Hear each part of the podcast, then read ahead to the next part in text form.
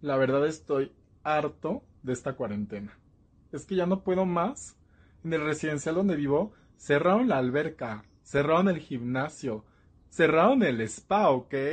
Cerraron la tintorería y yo no sé lavar ropa. Y aparte, de los cinco jardines solo dejaron dos abiertos. O sea, ¿qué se supone que voy a hacer? A Lupita le di, pues, la cuarentena libre pagada, pero porque me da mucho miedo que ella va en transporte público, en el metro y en el camión, y no sé qué bichos puedo traer a mi casa. Estoy cansado de trapear con cloro. Soy alérgico al cloro y ya me duele la nariz de tanto respirar químicos. No estoy acostumbrado. Es que, de verdad, el coronavirus los quieres matar. Yo ya no puedo más, no puedo salir de compras, no puedo hacer nada.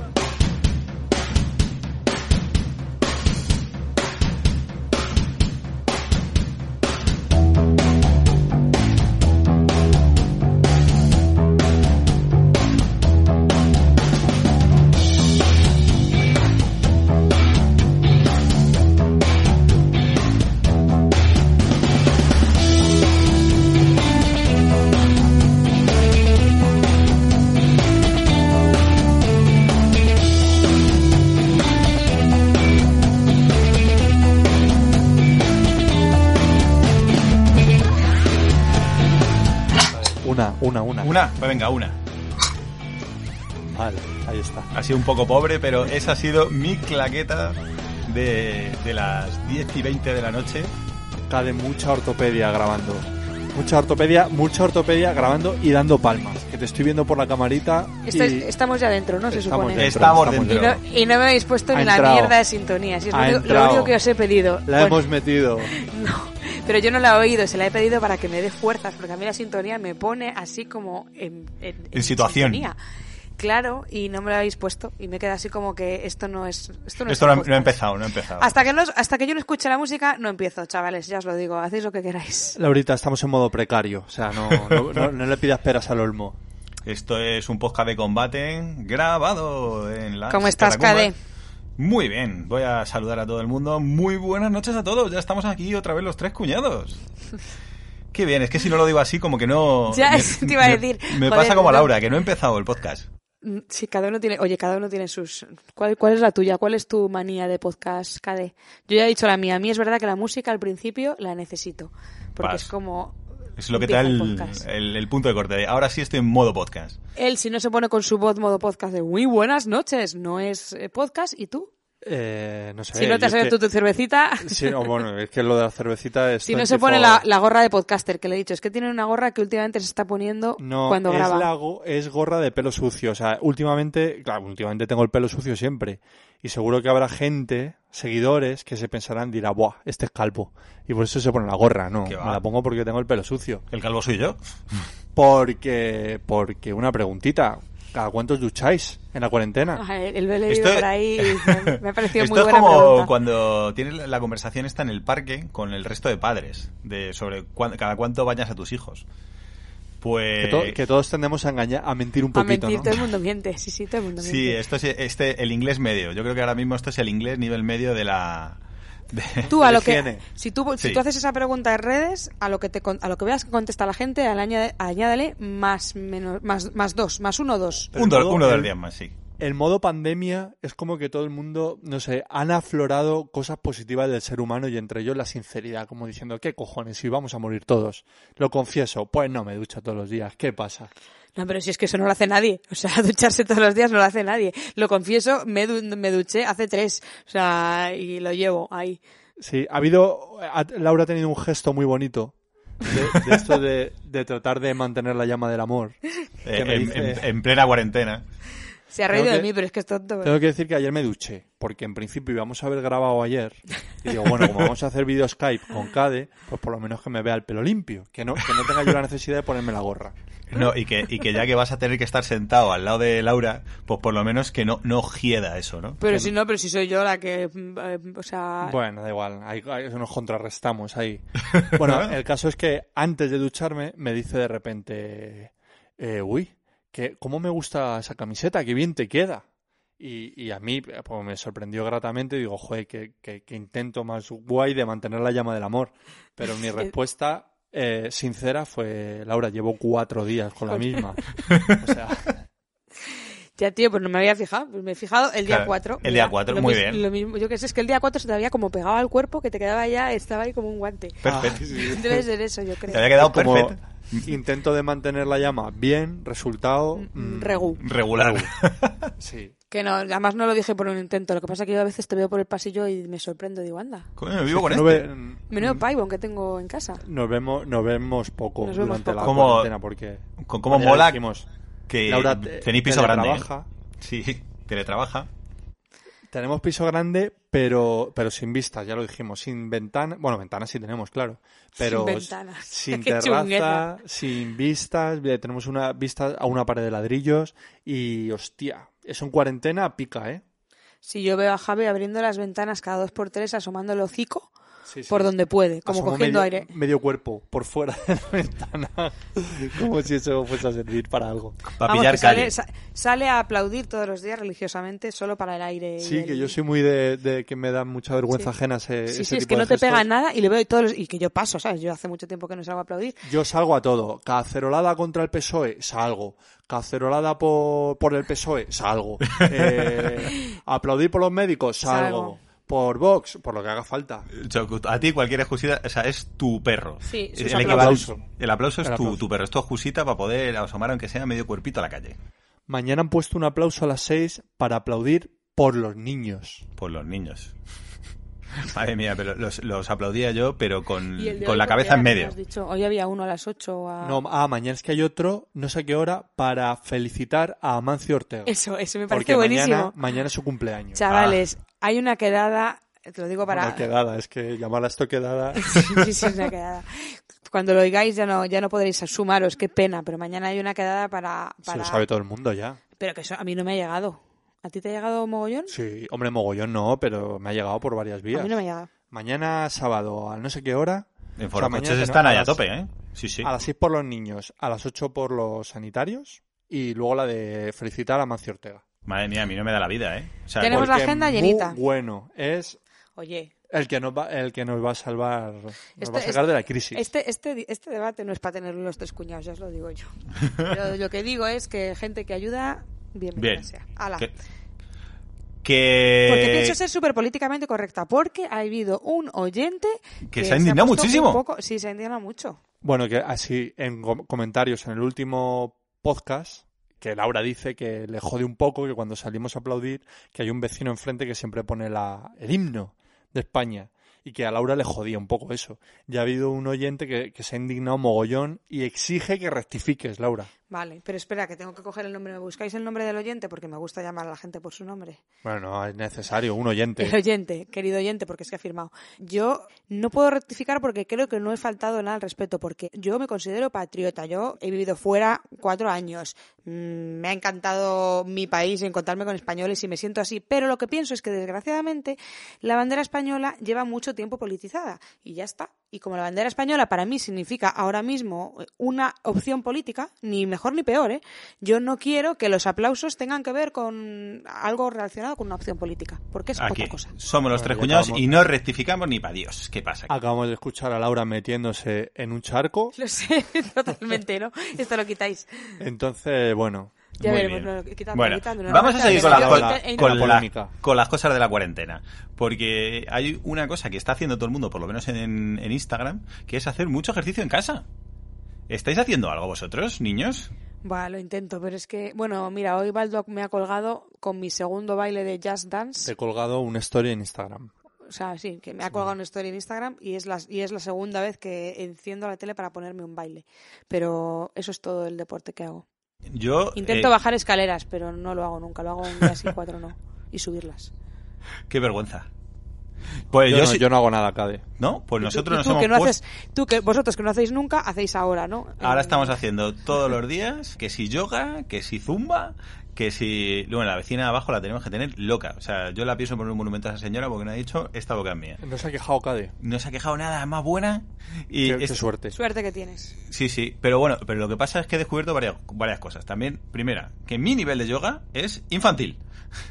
Está muy bien para hacerlo con las niñas, pero ese es, pero ese es mi tope. Ese es Joder, pero si yoga infantil, ¿no? Te pones niños- los vídeos ahí de Sí, de haciendo yoga. No, que es, es como hay unos que molan un montón que te cuentan la peli de Frozen, por ejemplo, y, co- y te van contando la peli y van diciendo, pues si ahora Elsa lanzó hielo con sus manos y tienes que poner la postura de no sé qué. Y así, ese es mi... Y, ese- y esos son los que te haces, en serio. Pero, pero me los hago con las niñas, coño. Sí, sí, pero estás encantado. Pero parece sí. los retos los retos de Twitter. De cada vez que Belén Esteban diga, ¿me entiendes? Chupito. ¿Un poco así va o cómo? Sí, parecido. Y ahora hay que sentarse y, pro- y proteger y hacer la postura de la piedra. Me lo enseña mi niña. Zoe, la, la mayor, vamos, la de mayor, que tiene seis años. Ella ha hecho yoga y en el cole. Y entonces me, me dice, no, esta es la postura del mirar al sol. Esto es la La cobra. postura de, Ol- de Olaf. de Olaf. Claro, todo eso en, en formato marketing Frozen. Claro, Sí, no, no, pero, suena- pero mi hija me lo dice bien. Y yo digo, venga, vamos a hacer la postura de Elsa. Y ella, no, papá, que ese es el saludo al sol. La postura... Ay, el saludo al sol es la postura de Elsa. Yo qué sé, yo me- no me acuerdo bien. Pero, pero en ese plan estamos, muy mal. A mí me, me suena mucho a los Flanders en cuarentena haciendo lo mismo pero con la Biblia. No, Madre mía, hasta eso esta- no hemos llegado, pero ya llegaremos. Esta cuarentena, yo sé que suena muy a topicazo sentimentalista, pero esta cuarentena lo que está uniendo, a sus- aparte de lo que está separando y lo que está tal, está, nos está obligando a hacer actividades con nuestros hijos, que o sea, nuestros padres se, se, se, se tienen que estar levantando, Rasgando las- ra- rasgando rasgando las las vestiduras. vestiduras. Si ya les parecía que somos padres papanatas, nuestra generación, que estamos todo el día preocupados por nuestros hijos, que les llevamos, que vivimos para ellos, para llevarles al puto Euro Disney o al parque de atracciones, o sea, ahora es como, no, estoy en mi casa un mes y medio con mis hijas y estamos haciendo yoga de a tu pa- Frozen. A tu padre, Cade, ese señor con esa barba frondosa que parece el presidente de Irán. Sí, Joder, se parece mogollón, ¿eh? sí. igual. es padre- igual, tío, se lo han dicho mogollón, ¿no? es Se parece o mogollón, sea, que sepáis que el padre de Cade es igual, es igual que el presidente, Es ¿cómo se Mahmoud llama? Ahmadinejad. Ah, ah, Lo sé por el padre de Cade, si no, ¿de qué cojones me iba a saber el nombre del presidente de Irán? Sí, hombre, sí, eh. Pero me lo aprendí pues para Con el mismo pelazo, ojo, ¿eh? No como yo. faltar. Mismo pelazo, sí, sí. Sí, Sí, pero es que tiene la, bo- la foto la de la cara. boda, que es que es una barba de esta cerrada. O sea, de, de- de esto que De- tiene de como huequecito- De Mujahideen, total. El huequecito para ver, lo justo, para ver y para respirar.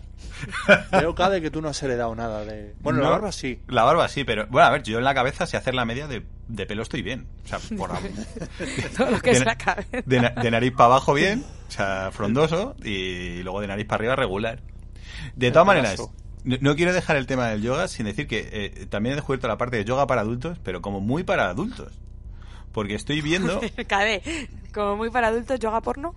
Pues, pues casi pero de YouTube, que de repente empiezas a saltar vídeos de yoga y empiezas a ver ahí mm, profesoras de yoga, porque todos son chicas, ¿eh? No he, no he sido capaz de encontrar un vídeo de tíos enseñando yoga. Tampoco has querido, tampoco te has esforzado. Tampoco me he matado, es cierto, eh, pero que llega un punto que digo, no puede haber vallas más ceñidas. Porque empiezas, claro, lo- los vídeos como para niños ya, las que te enseñan las posturas de yoga, van como con pantalones así bombachos, de estos ahí de Aladín, pero según va avanzando... Con, pelu- con peluca de Lucrecia, ¿no? Con el peluca de Lucrecia, pero según va avanzando la cosa para- y, va- y, y vas metiéndote cada vez más en la sordidez de YouTube, pues empieza a ir tías con cada vez más enmalladas y más ceñidas. Y Es que- Es que el reclamo del youtuber es dejar recaditos para todas las franjas de edades. Sí. Y sobre todo los, los youtubers infantiles. O sea, tú haces tu contenido para niños para que se lo gocen, pero luego le vas dejando el recadito al papá en forma de, pues de moza o... Para que quieras buscar más allá. Y esto Sí. en formato no Disney, No, ya que ¿qué tengo- puede ser? No, o sea, ya viendo que esta... tengo que ver, no me queda otra que ver esto. O sea, Pues nosotros sí. todavía estamos con la pequeña ja en fase granja de Zenón, que esto es Claro, como, pero porque como hemos repetido, eh, Sí. paternidad, pues la segunda es como, o sea, otra como vez la una animación granja. hecha por ordenador, pero que lo ha hecho el mismísimo Satán, Sí, además con un ordenador del año 96, posiblemente. algo así, con un render de, de los 97, de cuando hicieron la peli de Tron, y, y estamos con eso en bucle 24 horas. No hay ningún atisbo de, de- de sexualidad. Por Sí, cierto, tío, es, es duro. Es duro, es duro. Pero creo que no todos son malas noticias porque habéis tenido un regalito esta semana, que os ha llegado a vuestra puerta, tal cual. Ah, sí, lo hemos comentado en redes, es verdad. Ah, joder. Sí, sí. El, el- bueno, esto no se está comentando. A ver, yo tengo vari- varias dudas Tú tienes una teoría ahí. con respecto a la pandemia. Cuéntala Y- mientras voy a por un poco de vino. Venga. Pues el caso es que se acerca la Semana Santa enclaustrada y empieza a ver, empiezan a rular las torrijas. Porque el otro día me lo contó mi madre, que hizo torrijas, y ya que se ponía, pues le llevó a una vecina. Dice ella que se la, se la dejó en el pomo de la puerta, las torrijas, y le avisó, oye, Inma, que te dejo unas torrijas. Y el otro día nos pasó lo mismo aquí con una vecina de Laura y mía, que nos dejó unas torrijas en la puerta. Nos llamó, oye, que os he dejado unas O sea, torrijas. lo, lo típico como, como de broma, ¿no? De te pica la puerta y sale corriendo. Sí, a ver, no es una vecina random, o sea, es una vecina que es ex vecina de sus padres de toda Sí, la vida, que casualmente vive en nuestro edificio. Que no es que amiga de la los familia. vecinos todavía no nos dejamos torrijas. Pero esta sí, porque como la conocíamos un poco, oye, que os dejo unas torrijas en la puerta, que he hecho de más? Pues eh, el caso es que no nos estamos dando cuenta, pero eso es un caballo de Troya de puta madre para la pandemia. Explícate. Porque No, tu- coño, tu, que- tu teoría es que eso no se queda entre vecinos, o sea, que... que, que- No, que eso, puede, que eso puede tener coronavirus por un tubo. O sea que el gesto es precioso, el gesto es muy bonito. A mí se me saltaron un poco las lágrimas cuando lo vi, pero es que luego ten tu cojones de decirte, o sea, tú comete la torrija De hecho- y luego que te llame a los dos días y te diga, queda o positivo, que tengo tos. a ver el cuerpito ¿Queréis- que se te queda. ¿Queréis saber una cosa? Baldu ni tocó las torrijas. Es que Muy a mí de base no, me, no me molan las torrijas de base. Entonces, Le dio miedo y yo me comí una con mucho miedo. bueno, Laura es que ahora mismo está que se come Como lo que sea. Madre mía, qué mal. se come lo que toca, lo que toque, pero hay que tener cuidado con esas cosas. Yo le decía a Laura, dale un golpe de micro ahí para matar al bicho, pero pero vamos, no, no, había joder, terminado Te, te carga la, te carga la torrija, no me jodas. no había terminado la frase y se había comido ya a, a estilo perro, se la había comido de un bocado. bueno, oye, pero eso es morir bien. Así, si, Sí, de, si- hombre. si de algo hay que morir, que sea de un torrijazo.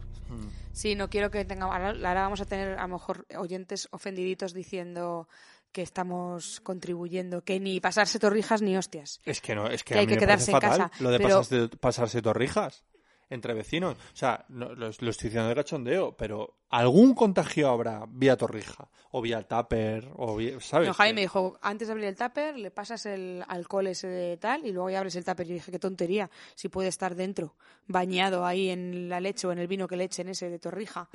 y Pues están ahí todo el cor- coronavirus haciendo una Pues fiesta, ya está, ¿sabes? la tiras a la basura y le, a la vecina le- al- la mañana siguiente le mandas un, le llamas y le dices que están buenísimas y ya está. ¿Y para qué te vas a complicar más? Sí, queríamos desde aquí transmitir un mensaje a todo aquel que se encuentre o que en su puerta un- una bandeja de torrijas y sepa de quién son. Si, si no sabes de quién son, si- de, de parte de quién son, por supuesto no te las comas, que están envenenadas. Pero si sabes de quién es porque alguien te ha avisado y es un vecino de confianza, pues con toda la confianza del mundo abres la basura, tiras las torrijas, lavas muy bien el tupper y se lo dejas en su puerta y con una notita de que estaban buenísimas. Claro. ¿Sabes? Hablando de tupper, tengo un salseo que me ha contado mi tía Hostia, Cucú. Y también la con que- las torrijas, además. con Uh. tuppers. Ah, con- ah, no, Sí. no eran torrijas, eran tapes, perdón. Mi tía comida. Pilar, mi tía Pilar, que es La que me quiere matar.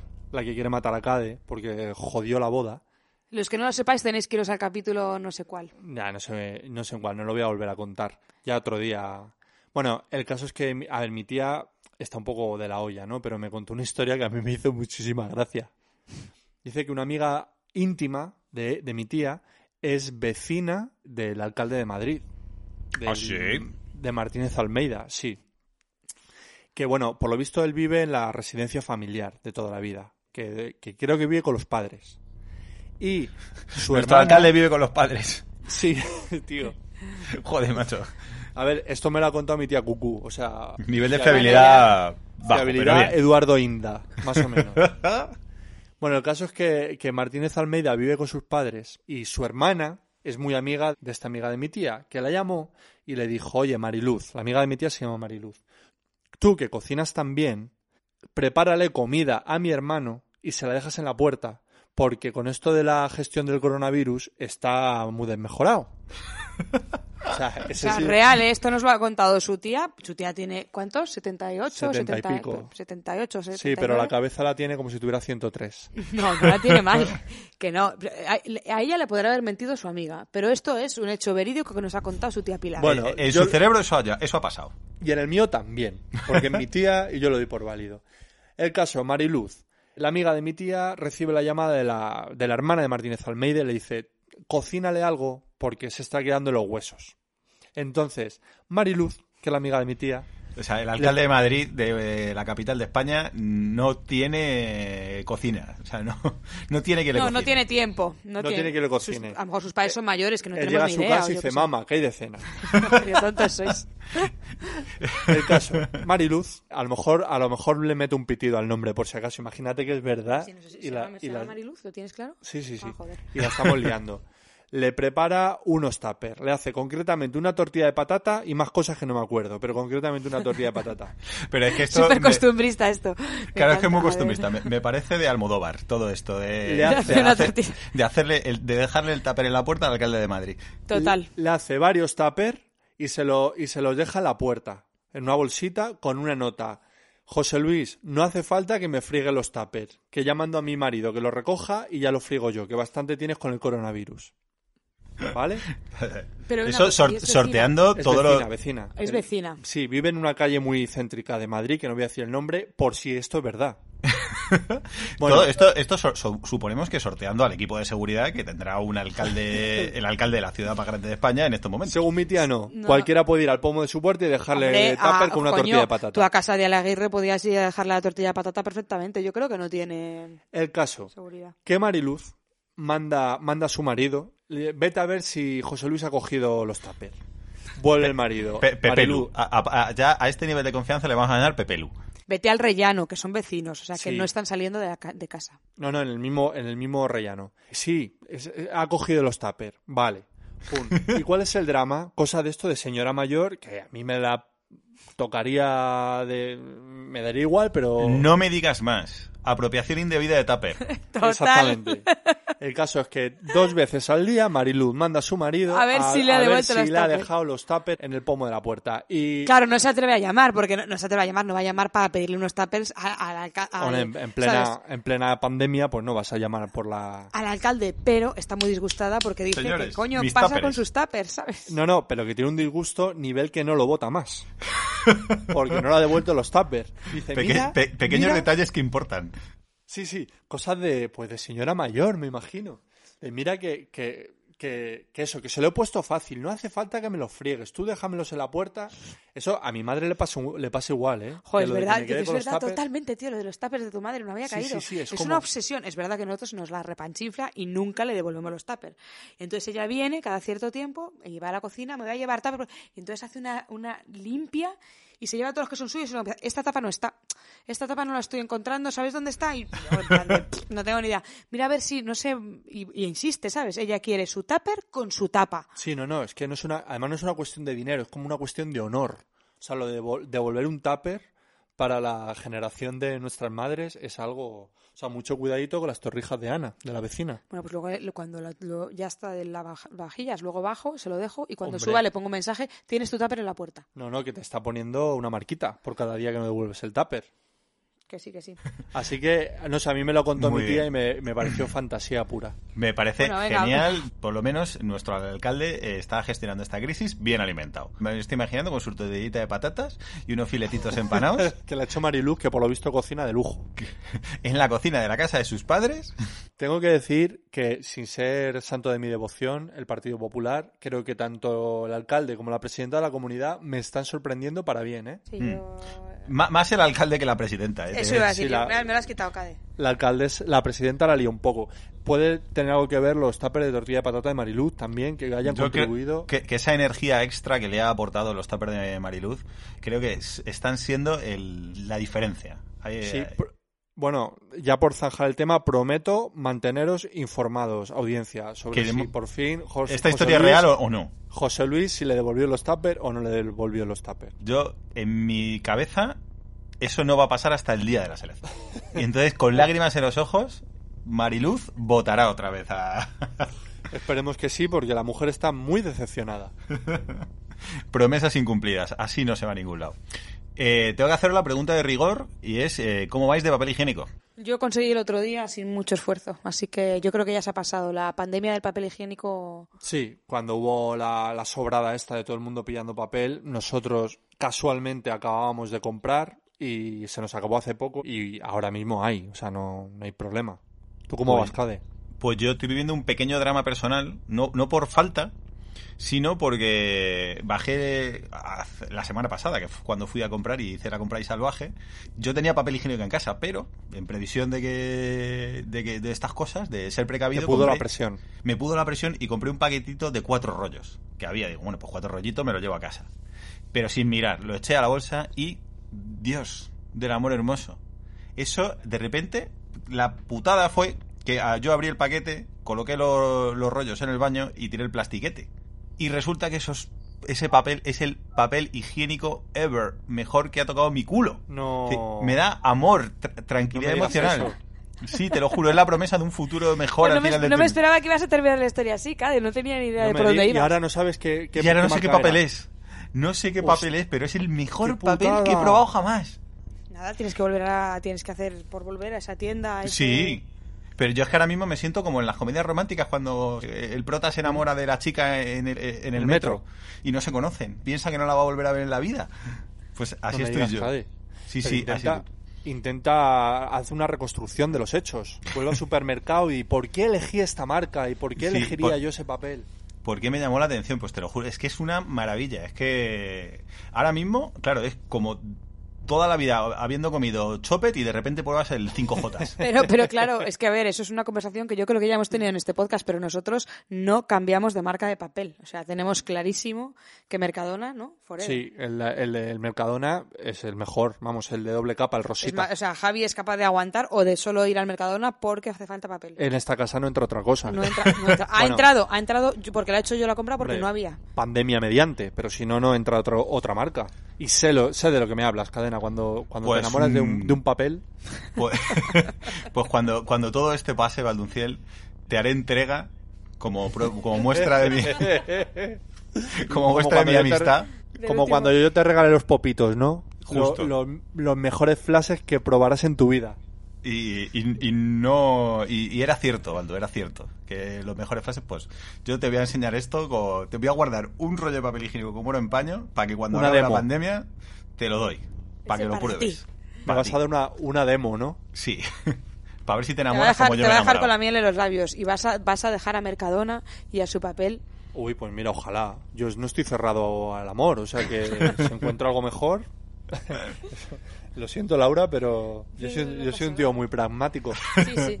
Vosotros Muy sabéis que, lo- que los americanos, cuando en competiciones, cuando salen de- del país, eh, los equipos de, de cualquier deporte, de baloncesto, por ejemplo, cuando van a otros países y muy especialmente a Europa, llevan su propio papel higiénico, o sea, la partida del equipo que Desconocía llevan- ese dato. Sí, porque el papel higiénico americano, el bueno, claro que también, también existe el malo, pero el papel am- americano es otro nivel. es como. eh, es- o sea, molaría. Entonces, yo creo que el, el siguiente nivel de la evolución humana es juntar el papel del culo americano con los eh, tazas de váter japonesas. Y entonces se crearía un, sí. un mundo superior. Sí, sí, sí, eso, o sea, eso sería, o sea, pero es que el que el que tenga la, el que vaya a Estados Unidos, porque normalmente el de los hoteles, aun siendo buenos hoteles, no es lo mismo. Merece la pena que te bajes a un Walmart y que te pilles un buen papel, porque eso es como limpiarte el culo con un solomillo. Joder, tío, y cuando yo estuve... Eso, eso es cosa fina. Hombre, es que con esos culazos que gasta el americano medio, yo me imagino. Hay mucha superficie, mejor hay que... Sí, hay- sí, yo me los imagino, pues eso, que se, se limpian el culo pues con, con toallas portuguesas. Ahí de, de rizo fino.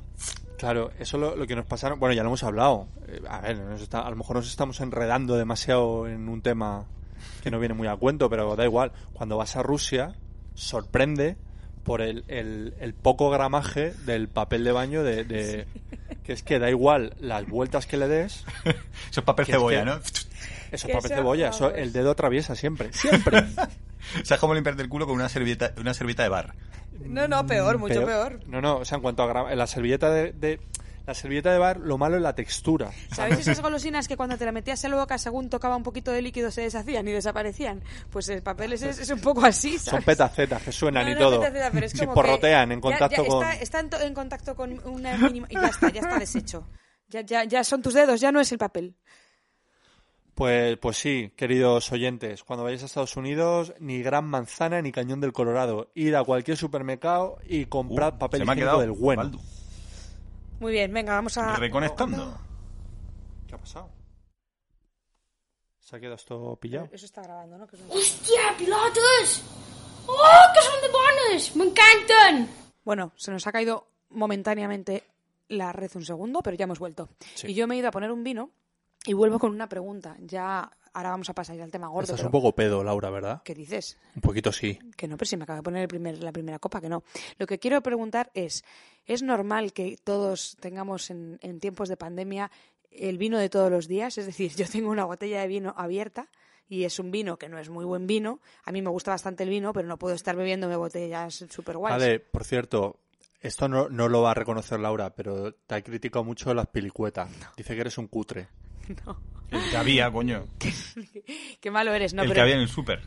No, me- pero me la han criticado hasta eh, los de- amiguetes de Claro, colectivo de cantado. es que además es así, es que no le he criticado tanto, es que leí lo de colectivo y es verdad que a mí Aspiricueta normalmente no me, no me gusta mucho, pero luego nuestros amigos de colectivo de, de cantado Bueno, la hacer algo con ellos, pero Sí, es a mí me verdad encantaría. que, que Cad- eh, Laura es muy vinera y, y Cad y yo... Bueno, Cad ahora se ha Yo- pasado, se ha pasado el vino No, yo- porque...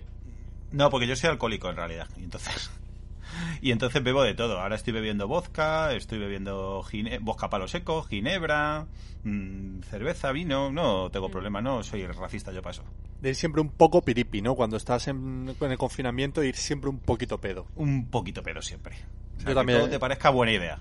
Yo también lo practico, con cerveza. Claro, porque- vosotros con cerveza es fácil, como yo no bebo cerveza, por eso mi pregunta a los bebedores de vino es cómo están gestionando, es decir, estáis yendo al súper a, a por botellas medianitas, ¿no? Medianitas bajas, o sea, un vino que se pueda beber y que puedas tenerlo mm, todos los días, porque es que yo al final, por las noches, después de mm, el infierno que vivo entre el teletrabajo y mis dos hijas, mm, mi marido no me da problemas, pero, pero el resto es un infierno. Entonces necesi- me tomo una copa de vino todos los días y pienso que, joder, estamos bebiendo muchísimo más con la pandemia, ¿no? Hombre, claro.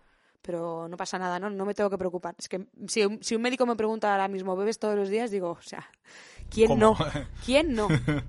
Sí, yo empiezo a beber cerveza, eh, he bajado un poco y ahora estoy empezando a las 11. Estoy ya con la cerveza. También tengo que decir que la- las la niñas mañana. se levantan a las 7 y media de la mañana. Y a las 11, 11 de por la mañana y luego por la tarde a las 6, más o menos. Empiezo... Yo, yo respeto los ciclos. Yo empiezo a... O sea, mi momento es cuando estoy haciendo la cena de las niñas. Bas- Ahí. bastante tarde. Claro. Lo que pasa es que luego voy a tope. Luego... No, yo, yo, yo ce- yo no, no dosifico. es cerveza, entonces voy siempre un, un poquito, pero no llego nunca a ponerme borracho, siempre es como un poquito... No sé, eso, eso que dices no es, no es nada tranquilizador, pero Es, es lo que hay. Está Sí, bien. no es bueno, no, no, no lo estoy recomendando, pero es lo que hay. dice, no nos vamos a engañar, dice, pero es lo que dice, hay. siempre voy un poquito, al límite. Nada muy tal, pero un poquito. Lo que Sí. no sabes es que cada día con dos cañas más o con dos cervezas más. Sí, sí, sí, sí, sí, sí. Estoy bebiendo mucho, pero no hay, Sí, pero no hay otra. Como el, el español de pro que, que siempre va a 124 en la autovía porque es por encima del límite, pero no te van a multar. A, ciento, a 130, ¿no? Porque a 131 ya salta el radar. Claro, pues a eso, a eso juega el español en cualquier terreno. En la autovía con el coche y en casa con su cervecita. Siempre a ir al límite. Bueno, ¿qué cade? Dirígenos. Pues vamos a ver si tenemos una sección de las normales, ¿no? ¿Tienes algo que contarnos, Laura? Pues a ver, algo tengo. Yo he decidido que mi sección. ¿Me pones la música de la sección?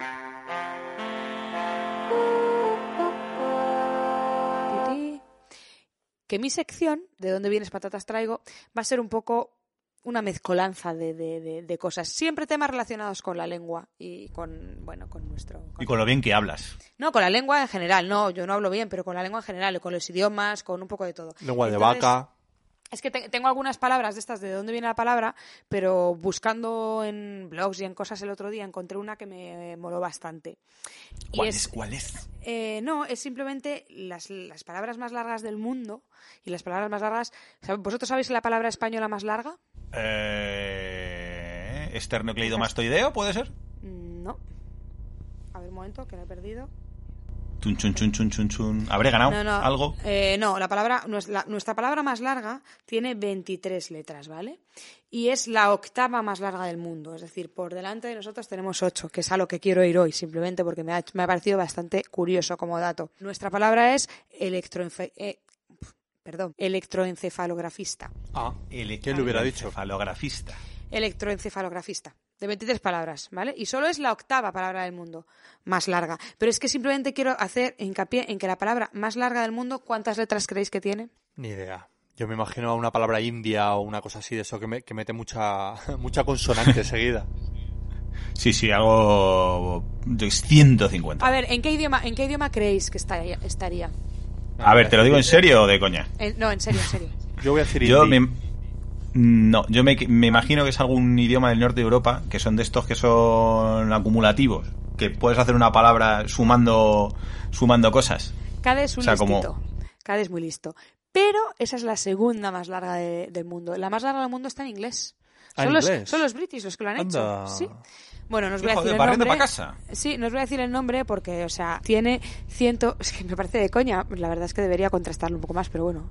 Es un, es un blog, es un blog y un portal de lengua castellana y de idiomas y de historias, pero tiene 189.819 palabras. Eso tiene que ser fake, ¿no? A mí suena fake, algo de código binario de esto de los No, dice, así podríamos tirarnos escribiendo tres horas porque esta palabra es- tiene eso, 189.800 y pico. Es un término inglés utilizado para nombrar una proteína gigante, aunque los especialistas y entendidos de la materia se refieren a ella como tiene, tiene que ser fake, ¿no? Es un, no, es un poco truqui. Claro, porque es que es eh, una vez más, o sea, empieza con acetil, seril, tiro, sil, cire, sil, sil, o sea, y se tira, no sé, tiene que tener tantos compuestos o tiene que ser Claro, si tú te lías a una bueno, entonces proteína. esa que- vale, esa, esa in- in- incluso, bueno, a lo mejor alguien nos puede decir, seguro que Xavi Granda nos puede decir si es fake. Seguro. Claro, Eh, eso es como la llamarle a, a la aspirina, a llamarla ácido acetil salicílico, ¿no? Y quedarte tan ancho, decir, pues mal. Algo así, claro. pero o sea, que luego está cortada ya, pero es que a 189.000 no hay manera de cogerlo, porque la siguiente, la segunda, son 130 palabras y en efecto... 130 letras. entiendo. Letras, per- perdón, perdona, le- letras. Y es, es sueca esta palabra, ¿vale? Y, y se refiere a la artillería de la costa norte del Báltico, ¿vale? Construcción de Tiene un una palabra para eso, los cabrones. No, no, no, no, espera, espera, que es que no he terminado. Es- Tiene una palabra que es como una palabra que en realidad sería compuesta porque está diciendo varias cosas, pero se escribe todo seguido porque es.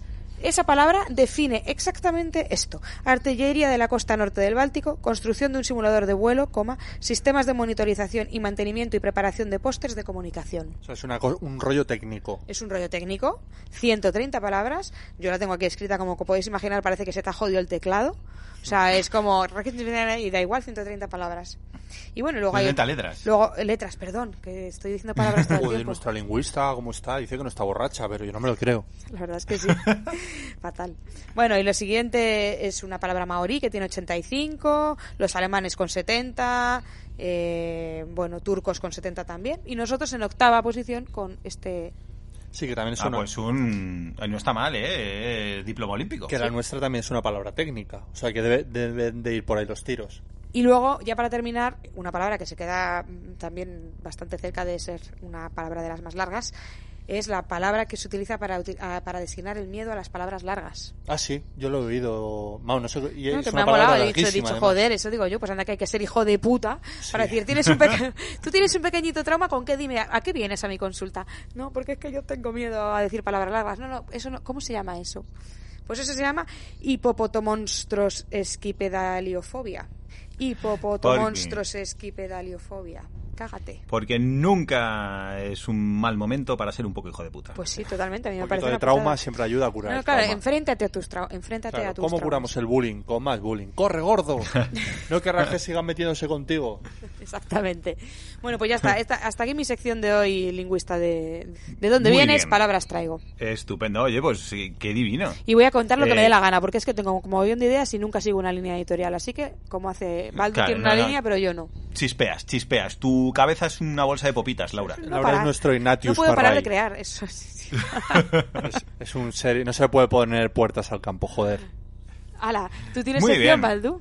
Cuéntanos, seguro que con la cantidad de mierda que estás buscando en internet estos días, que no puedes salir de casa, tienes agradables sorpresas. ¿Sabéis el problema Para- con... Bueno, voy a hablar la sección mía, que es la de artículos de, de AliExpress, Wish y tal. El problema que tengo, que como me pongo a buscar... Las cookies de Baldu. las cookies de Baldu, como me pongo a buscar artículos bizarros, pues claro, mi las cookies de mi ordenador no saben que es que yo hago un podcast y estoy buscando material, no se piensan, este tío es un pervertido y busca busca cosas muy raras. ¿Qué vamos a hacer? ¿Denunciarlo a la policía? No, ofrecérselas. Claro. Hay que satisfacer esa necesidad para que no se ponga malo. por si las quiere comprar. Entonces, bueno, vi un artículo que me gustó mucho. Me voy a centrar esta vez como en artículos, según AliExpress, artículos para, para hombres gays. Entonces, ahora mismo lo estoy seleccionando. O sea, has metido toda esa intro, básicamente. Pa- para justificar el para hecho de claro que te... Has buscado cosas gays, pero sin ser gay, ¿no? Vale, os lo acabo de mandar a- al grupo de WhatsApp. Si lo podéis abrir, por favor. Os No mando. puedo. Y tenemos que. No me digas, ay, que estás usando el, el móvil para grabar. Espera, enséñaselo por la cámara. Vale, te lo enseño por la cámara. El primer artículo es esto. Ah, sí, sí. A lo mejor Muy la- bien. Es... ¿Cómo, ¿Cómo lo describiríamos? Es como un monedero, pero para guardar las joyas de la corona. Sí, a mí me ha parecido en Wish y las descripciones de Wish son como bastante... es mucho menos descriptivo, valga la redundancia, que AliExpress. Pero esto, ¿cómo se pone? Entonces, básicamente, este artículo es una especie de bolsita de las que... las de la Edad Media para guardar los doblones dentro, Y lo maravedíes. para guardar los maravedíes, que eran bolsas de cuero. Yo tenía una que lo Sí, usaba para, para guardar tenido dados de rol. Los guardaba en esa bolsa de cuero. Pues lo que nos ofrece AliExpress, bueno, en este caso Wish, es una especie de bolsa, eh, viene en cuatro colores diferentes, y voy a hablar mal, para guardar dentro la pizza y los huevos.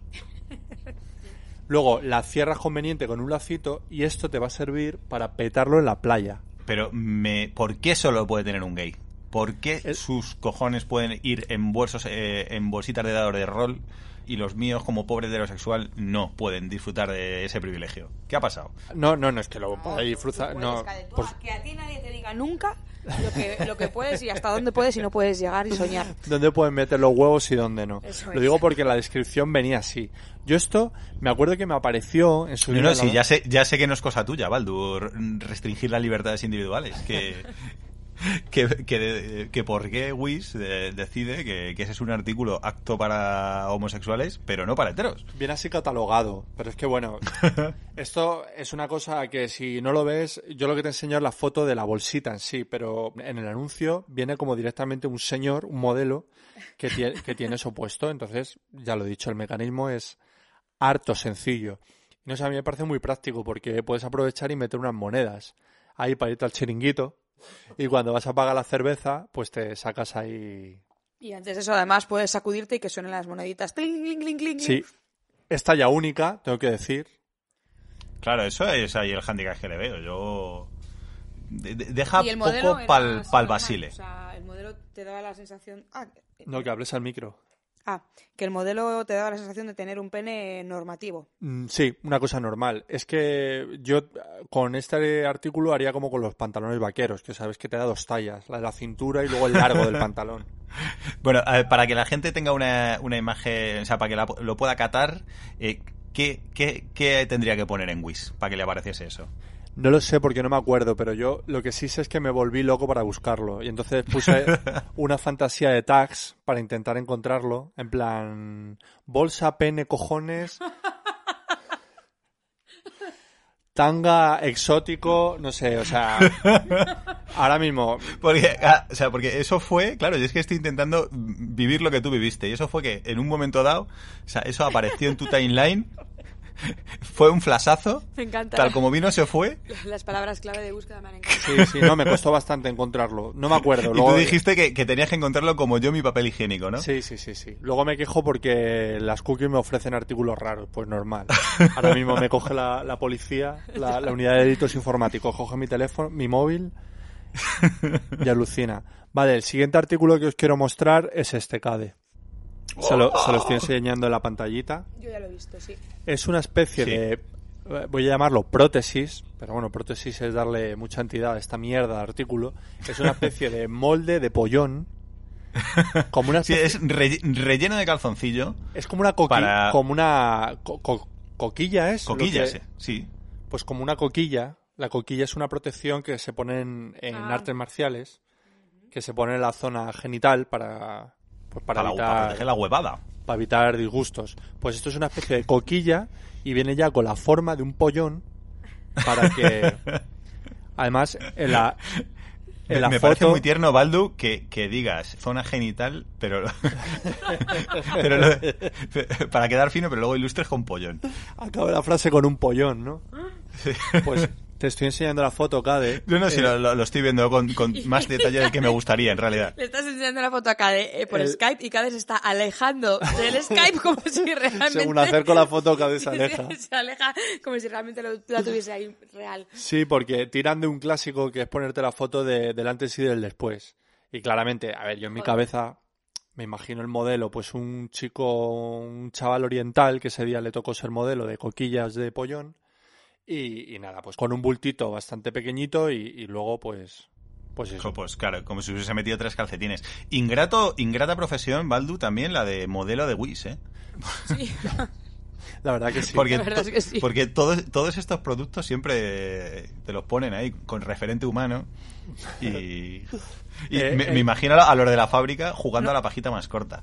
No olvidemos, exactamente, no olvidemos el primer artículo que trajo Baldo a esta sección, que fue el fumigador de Yonis. El fumigador de Johnny. Y ahora, y ahora ponte a ser, claro, modelo de fumigador de Yonis. Vale, el siguiente artículo, eh, Laura lo quiere ver, yo se lo estoy ocultando oportunamente. Bueno, esto es un poco la Pues evolución. vamos a jugar con la sorpresa. Va- sí, esto es la evolución de la bolsita para los huevos, que es una funda palpito. Es para que lo veáis. Ah, sí, pero anatómicamente correcta.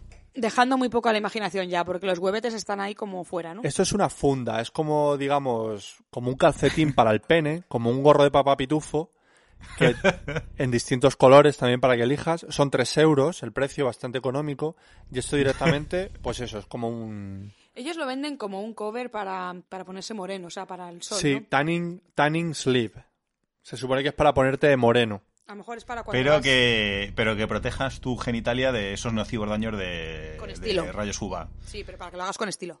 Pero me parece, me parece una maravilla. Sí, sobre todo porque parece ropa de bebé de nuestra hija, ¿no? Que lo ves ahí tirado y dices esto que es un pantalón de... Parece un de la- del nenuco, sí, de repente lo estiras y es, un solo, es solo una funda de pene.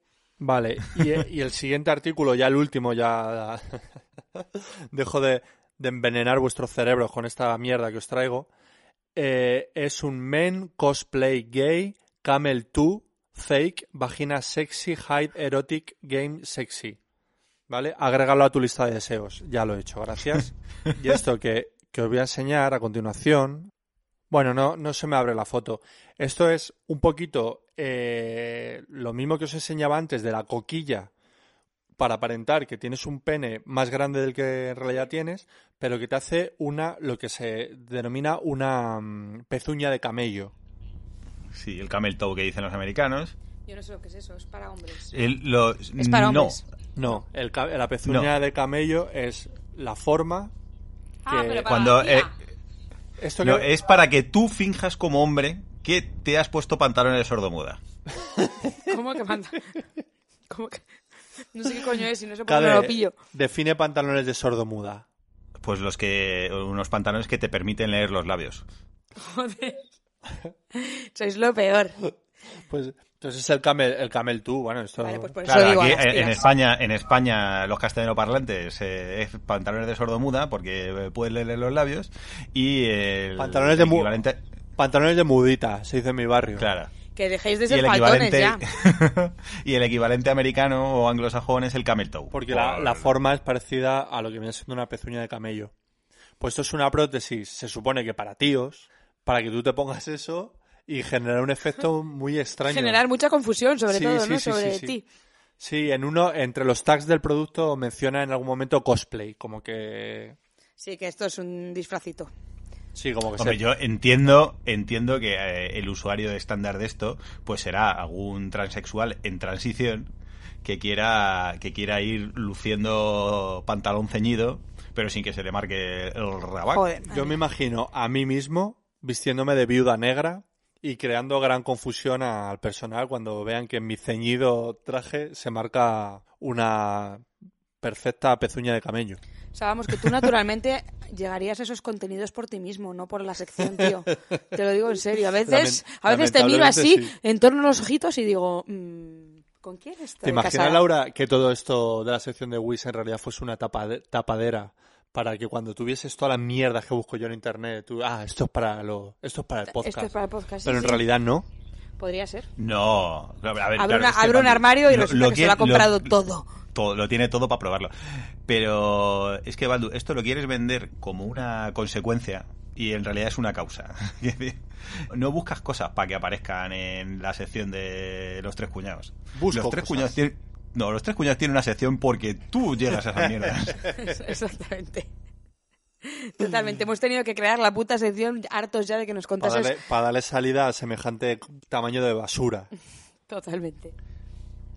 En fin, pues nada, yo simplemente quería acabar con una noticia y es que mm, desde aquí hago mías las palabras de los grandes líderes del ISIS que recomiendan a sus terroristas no viajar a Europa por miedo al coronavirus. Terroristas, pero formales, hacerles caso. Si lo dice el ISIS, hacerles caso. El Isis o tu padre, que tiene toda la cara de, de un mujahidín. Hombre, sí señor, ¿eh? Serán, serán terroristas, pero cumplen más que cumplen más la, la cuarentena más que el que sale a pasear con un perrito de peluche. ¿eh? Hombre, poca broma. Poca broma. Ese anuncio es uno de los anuncios más asquerosos, junto con el de Pate la Piara. El de Vicente del Bosque. Todos los que dicen poca broma porque hay varios. Mm, Y a mí solo me suena el del Danacol, ¿no? Sí, es el Danacol, pero hay varios actores y, y varios famosos que lo hacen. Hay uno que es con Javier Cámara y con tal, que es poca broma. Y es como para meterle un puño. Ah, sí, el eslogan del Danacol. Es poca broma. Poca broma. ¿Qué pasa? ¿Tenemos tema? ¿Hemos visto algún documental o algo que nos haga tener un tema gordo? Pues tenemos, sí, efectivamente, un tema gordo, que ya sabe todo el mundo quién es, porque primero lo hemos anunciado en las redes, y segundo, mm, si habéis picado en la descripción, copón, y sois listos, confiamos en vosotros, vamos a hablar del eh, documental Tiger Kings, o Tiger Cuckoo Kings, que es como están ellos. Tercer podcast, tercer podcast que hacemos de documentales, ¿eh? O sea, Nos ha jodido, estamos en cuarentena. El, el Palmar de Troya y ahora vamos con Tiger King. ¿Nos estamos Ah, pues convirtiendo está- en un podcast que comenta pelis, series, etcétera? Cariño, sí. Sí. Bueno, hay muy ver, pocos, eso no- está guay, eso bueno, No, es lo bueno que tiene los podcasts no, que de ese tipo hay muy pelulazas pocos. y son maestros comentando documentales locos. pero Ellos es que sí, son maestros, pero han dejado de hacerlo. 15.000. Sí, el problema es que eh, estamos en cuarentena, Laura, no hacemos otra cosa que ver la tele.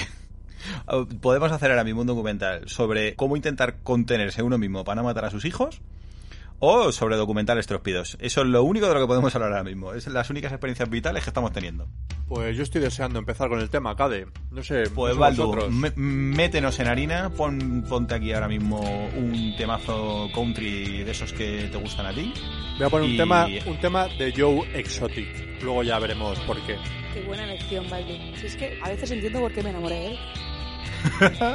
Enseguida venimos, chicos. Hasta ahora. She was a rich woman, she had rich taste, she felt the blood running through her veins. She liked the life she had, she loved her big cats and the beauty of being untamed. Well, everything just as sweet as wine, but her husband went and disappeared.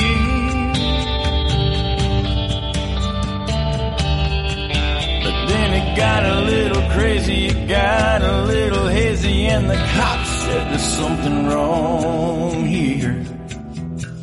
Oh, here, kitty, kitty. Oh, Mama's got some treats for you. Oh,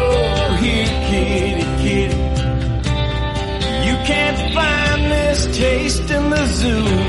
Oh, here, kitty, kitty. Well, Mama Carol, she sure loved you. Oh, here, kitty, kitty. Well, Mama made this for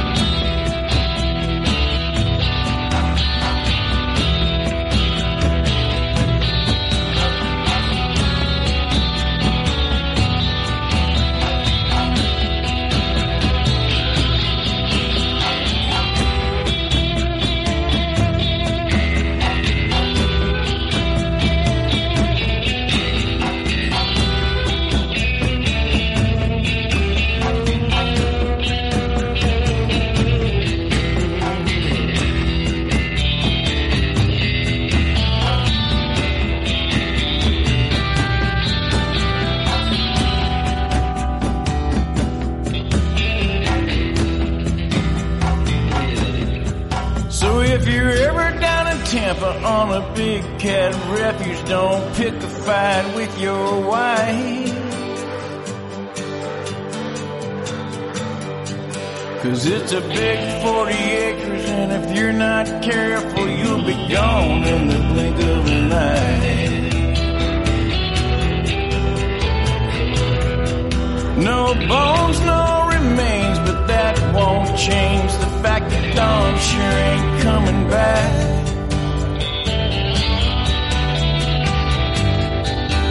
But you can't prosecute, there's just no use, there's nothing left but tiger track. Ya estamos de vuelta. Uy, esperamos que os haya gustado esta cancioncita de Joe Exotic. Que, a ver, vosotros como músicos, chicos. Jai Ornai, eh, Joe Exotic como fenómeno musical. Jai. Muy Jai. O sea, el tío que- es- Que, que hemos sido súper asquerosos haciendo eso. Sí, pues no. Una parejita de podcasters asquerositos. Sí, no, no, ¿Quién te- es bueno, es, es buena mierda. Es buena mierda. Sí, no es, no es malo. el Tienen tío. el seal of approval. Sí, sí, sí, totalmente. Joder, pues o sea, no puede- mira, o sea, tú, la música te puede gustar más o menos, un poco horterilla y un poco tal, pero No, canta pero es- súper bien el tío, tiene una Sí, voz sí. muy bonita y está más o menos bien Y construida. hombre, muy auténtico, ¿no? O sea, al final la música, la música country americana, un poco lo que te está contando es eso, es historias de, de, de rednecks y cosas de rednecks. Y si no fuese porque le faltaban dientes y le sobraban tatuajes, podría haber sido un cantante country así, ¿no? Así. Sí, claro, pero va, va de eso. Eh, pues eso, mi padre me pega, me violaron de niño y por eso bebo, hasta la extenuación, eh, me- así, es, es un poco la línea country. Y el tío es Ajá. bastante bueno. bueno. De todas maneras, no vamos a hablar de tanto de su faceta musical como de otras facetas. Eh, ¿Quién es? ¿cómo, ¿Quién es Joe, ¿Quién es Joe Exotic? ¿Cómo definiríais este documental primero? ¿De, de qué vamos a hablar? ¿De qué va el documental del que vamos a hablar? Bueno, va- vamos a hablar de un documental que nos ha volado la cabeza de Netflix que se llama Tiger King. Y es como una miniserie documental de siete capítulos en la que se nos presentan personajes loquísimos, loquísimos, pero lo más importante para mí, porque encontrar personajes locos, seguro que en el relleno de tu escalera tienes, tienes uno o dos. Lo que más me gusta del documental, que aparte de personajes muy locos, es que todos tienen mucho carisma y tienen una historia detrás bastante interesante. Y bueno, sigue tu Cade. Bueno, el, el documental en realidad lo que narra es un poco las aventuras y desventuras de principalmente tres, tres personas que se dedican a criar y exhibir eh, grandes felinos en Estados Unidos y bueno, y las cositas que les pasan. O sea, en principio yo entiendo que este documental empezó, se empezó a grabar con una, con una idea. La verdad está un poco peripi, ¿eh? Sí. Perdón, pero es que no, pensaba que ibas a decir que entiendo que, que, joder, que si veis ese tema dices que mierda, qué pereza, porque cuando Javi me dijo, tía, vamos a ver un, un documental que al, parecer, de tigres. que al parecer está guay, y digo, ¿de qué va? Me dice, bueno, es sobre gente que cría tigres y están como muy locos y no sé qué, en la América profunda, y dije, eh, no me apetece una mierda. Pero es que, madre mía, Lo estás confesando ahora, Laura. En su momento dijiste, ah, qué interesante. Sí, claro, pero yo te quiero mucho y dije, venga, me lo tengo que tragar porque... porque- Por amor. No, Lo- no, la verdad es que amor. tengo que decir que cuando tú, cuando tú me dices que algo es buena mierda, es buena mierda. Confías en mi criterio. Muy bien, cariño. Pues parece ser, además yo cosas que les he estado leyendo a, la- a los directores, un director y una directora que son los que han montado el, el documental, que querían hacer algo un poco como Blackfish, que es otro documental que en su momento hubo, como para concienciar a la gente sobre eh, los problemas de la cautividad de, de grandes felinos, de tigres y toda esta historia. Y le salió un documental súper loco. Claro, lo que pasa es que según llegaron al sitio, a los sitios, y empezaron a hablar con la peña y ver lo que había, les explotó la cabeza y dijeron, aquí lo que vamos es ir por las risas. O sea, porque em, ¿qué coño vamos a denunciar la explotación animal de los grandes felinos? Nada.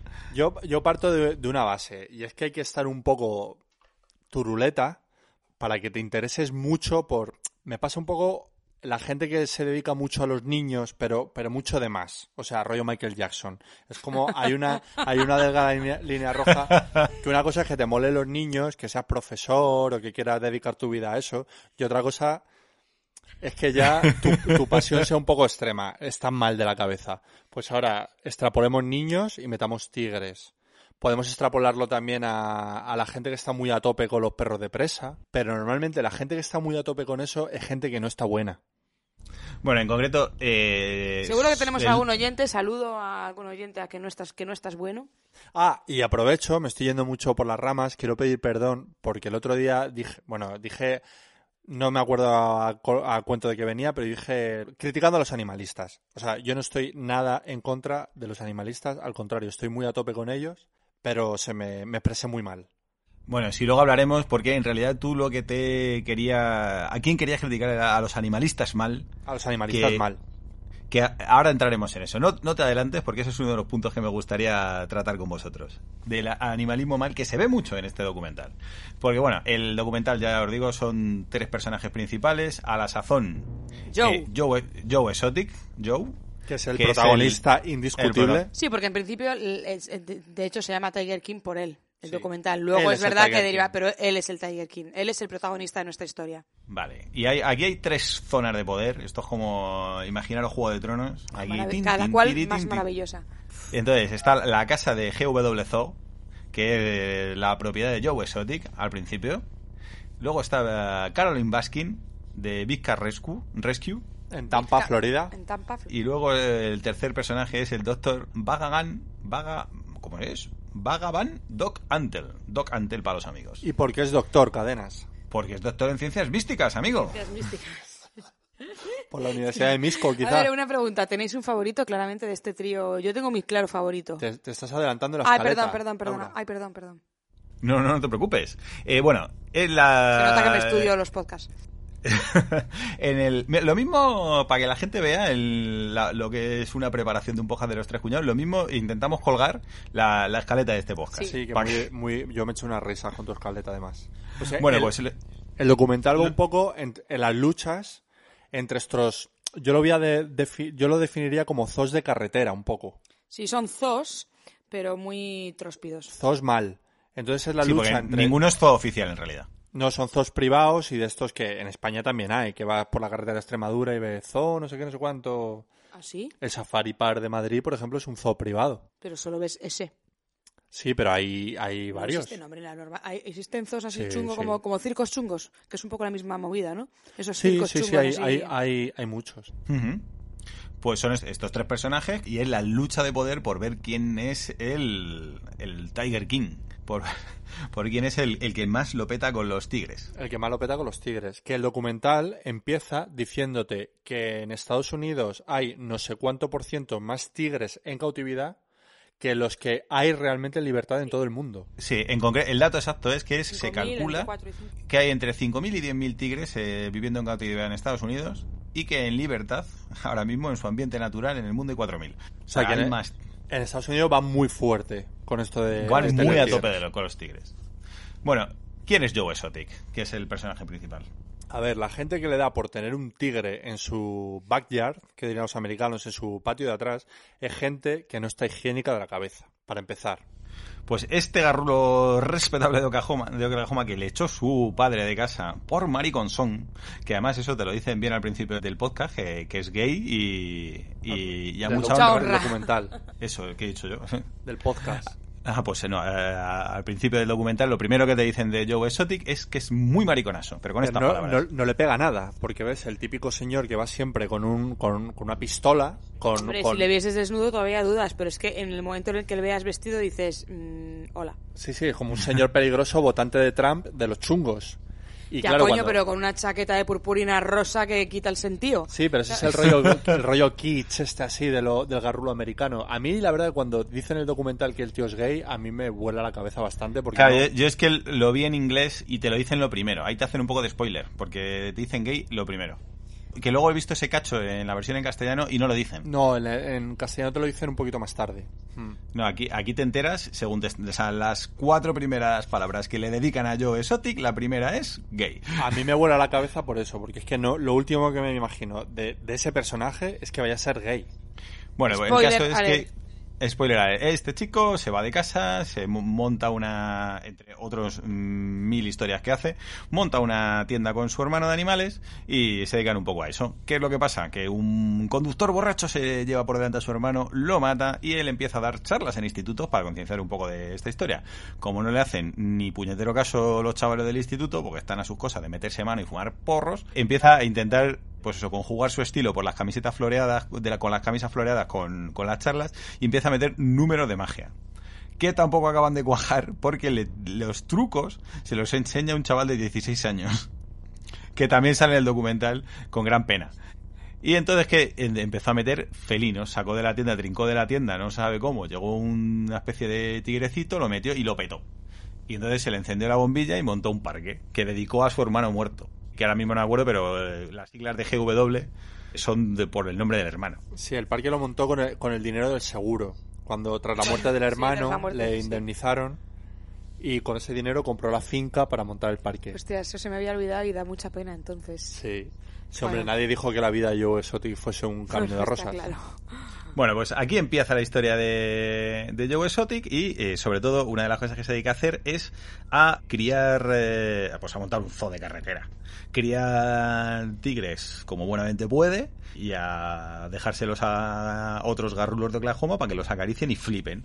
Cosa que entra en total lucha con Carol Baskin, Que que es la segunda, que es la dueña de Big Cat, Big Cat Rescue, que en teoría es un santuario de animales.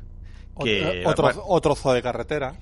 Otro zoo de carretera, básicamente, pero Otro en zoo de teoría. carretera con, con la excusa de ser santuario y de recuperación. ¿no? Todos De tienen la misma excusa, de que esto lo hacen por los animales. No, no, no, para- no, pero Joe, Joe nunca dice que sea un sitio de recuperación de animales. Carol dice que ella recupera animales de zoos, de circos, de que han sido utilizados, o sea, que han sido maltratados y los lleva a su santuario. El caso es que empieza una disputa entre en redes. Joe, sobre todo, es una diva que gusta mucho del protagonismo y el tío se monta como una especie de canal de televisión. Y cuando, cuando se entera que Carol Baskin lo ha criticado, pues, pues la utiliza como. Sí, o sea, Se mete con ella en su canal de televisión. Sí, sí, es un sálvame deluxe en toda regla. A mitad de camino de ambos, como gurú, literalmente, está Doc Mi que es personaje el- favorito del documental. el dueño de Myrtle Beach eh, Safari, que no se sabe de dónde sacó la pasta, pero de Muy repente se ha turbio, montado. o sea, es un turbio. es un tío muy turbio, Es pero muy tiene una ley de, tigre- de tigres y tías. O sea, es un tío que se ha montado una secta en la que une eh, poligamia, felinos y yoga. Joder, Luego hablaremos del modelo, de, Y el modelo de negocio de cada uno de los tres, que es bastante diferente y bastante mal, los tres. Sí, sí. Y el modelo Pero de todo- negocio de Doc Antle, que recordamos que No, este no, era- bastante mal. O sea, según se mire, a nivel económico unos muy mal y otros geni muy bien. Y luego a nivel ético todos de No, digo a nivel chungueza. ético, a nivel ético más A nivel fatal. todos chunguezas, Sí, sí, sí. Pero ya, pero que les, hay, hay- hay- a quien le va muy bien. Doc Antle es un churras y merinas de, to- de toda la vida. Es un tío que es doctor en ciencias místicas y mezcla todo este rollo de la, de la mística, del rollo gurú así hindú, con los grandes felinos. Entonces es una mezcla explosiva. Para atraer titis. Sí, eso es, eso es lo que todo el mundo le envidia. Que básicamente tiene ahí con el rollo de los felinos, tiene, en el momento de grabar el documental, tiene como tres mujeres, cada una viviendo en una casita al, re- al lado de la suya, y que están currando allí prácticamente gratis y, y se las beneficia cada vez que quiere. Entonces todo el resto de, de peña que cría tigres en Estados Unidos eh, le ven ahí como, pues, como un gurú.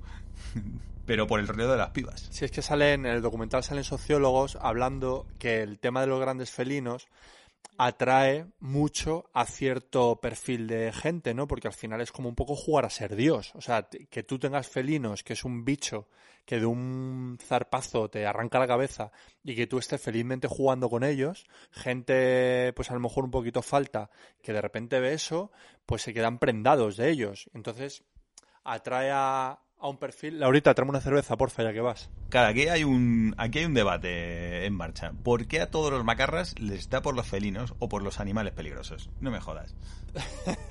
Porque Pues eso de toda la es- vida.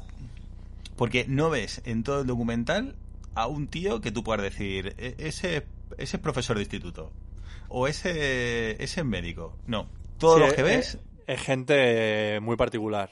Gente, Es gente his- histriónica, ¿no? O sea, yo solo, solo eh, eres capaz de identificar dos tipos de perfiles. Vendedor de droga o consumidor de droga.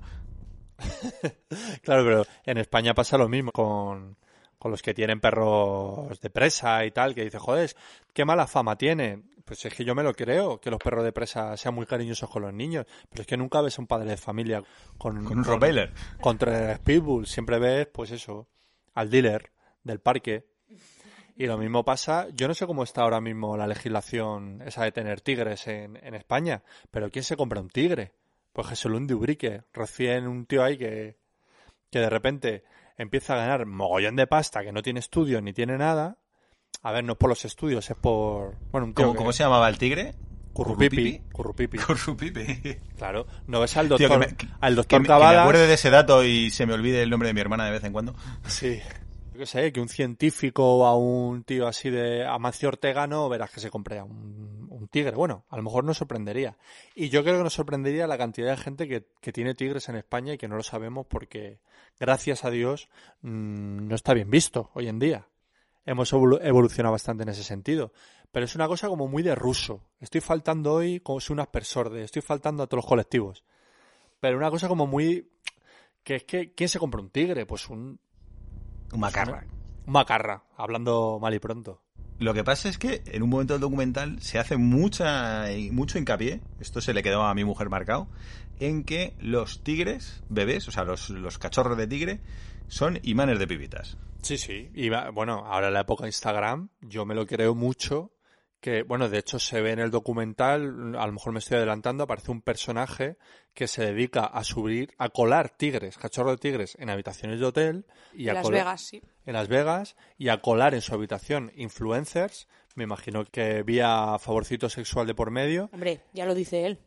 para que, bueno, sí lo dice él, claro. Que es la manera de chuscarse a tías. Sí, y simplemente el objetivo de la tía es hacerse una foto en una pedazo de suite de hotel con un tigre para su Instagram.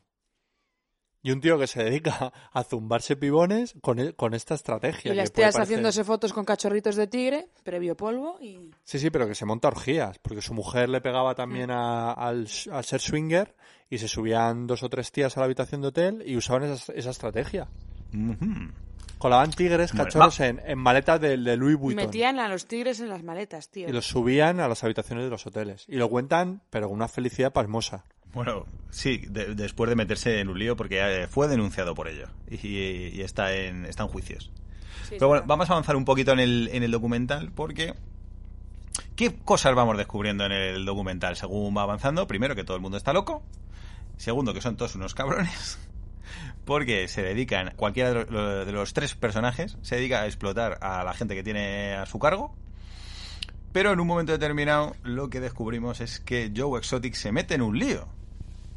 Y es que en su riña con, Carol Baskin, con Carol Baskin hace una cosa un poco loca y es que coge el logotipo de la empresa de Carol Baskin y eh, empieza a, a montar espectáculos chungos como para hacerle mala prensa a ella, para desprestigiarle, sí.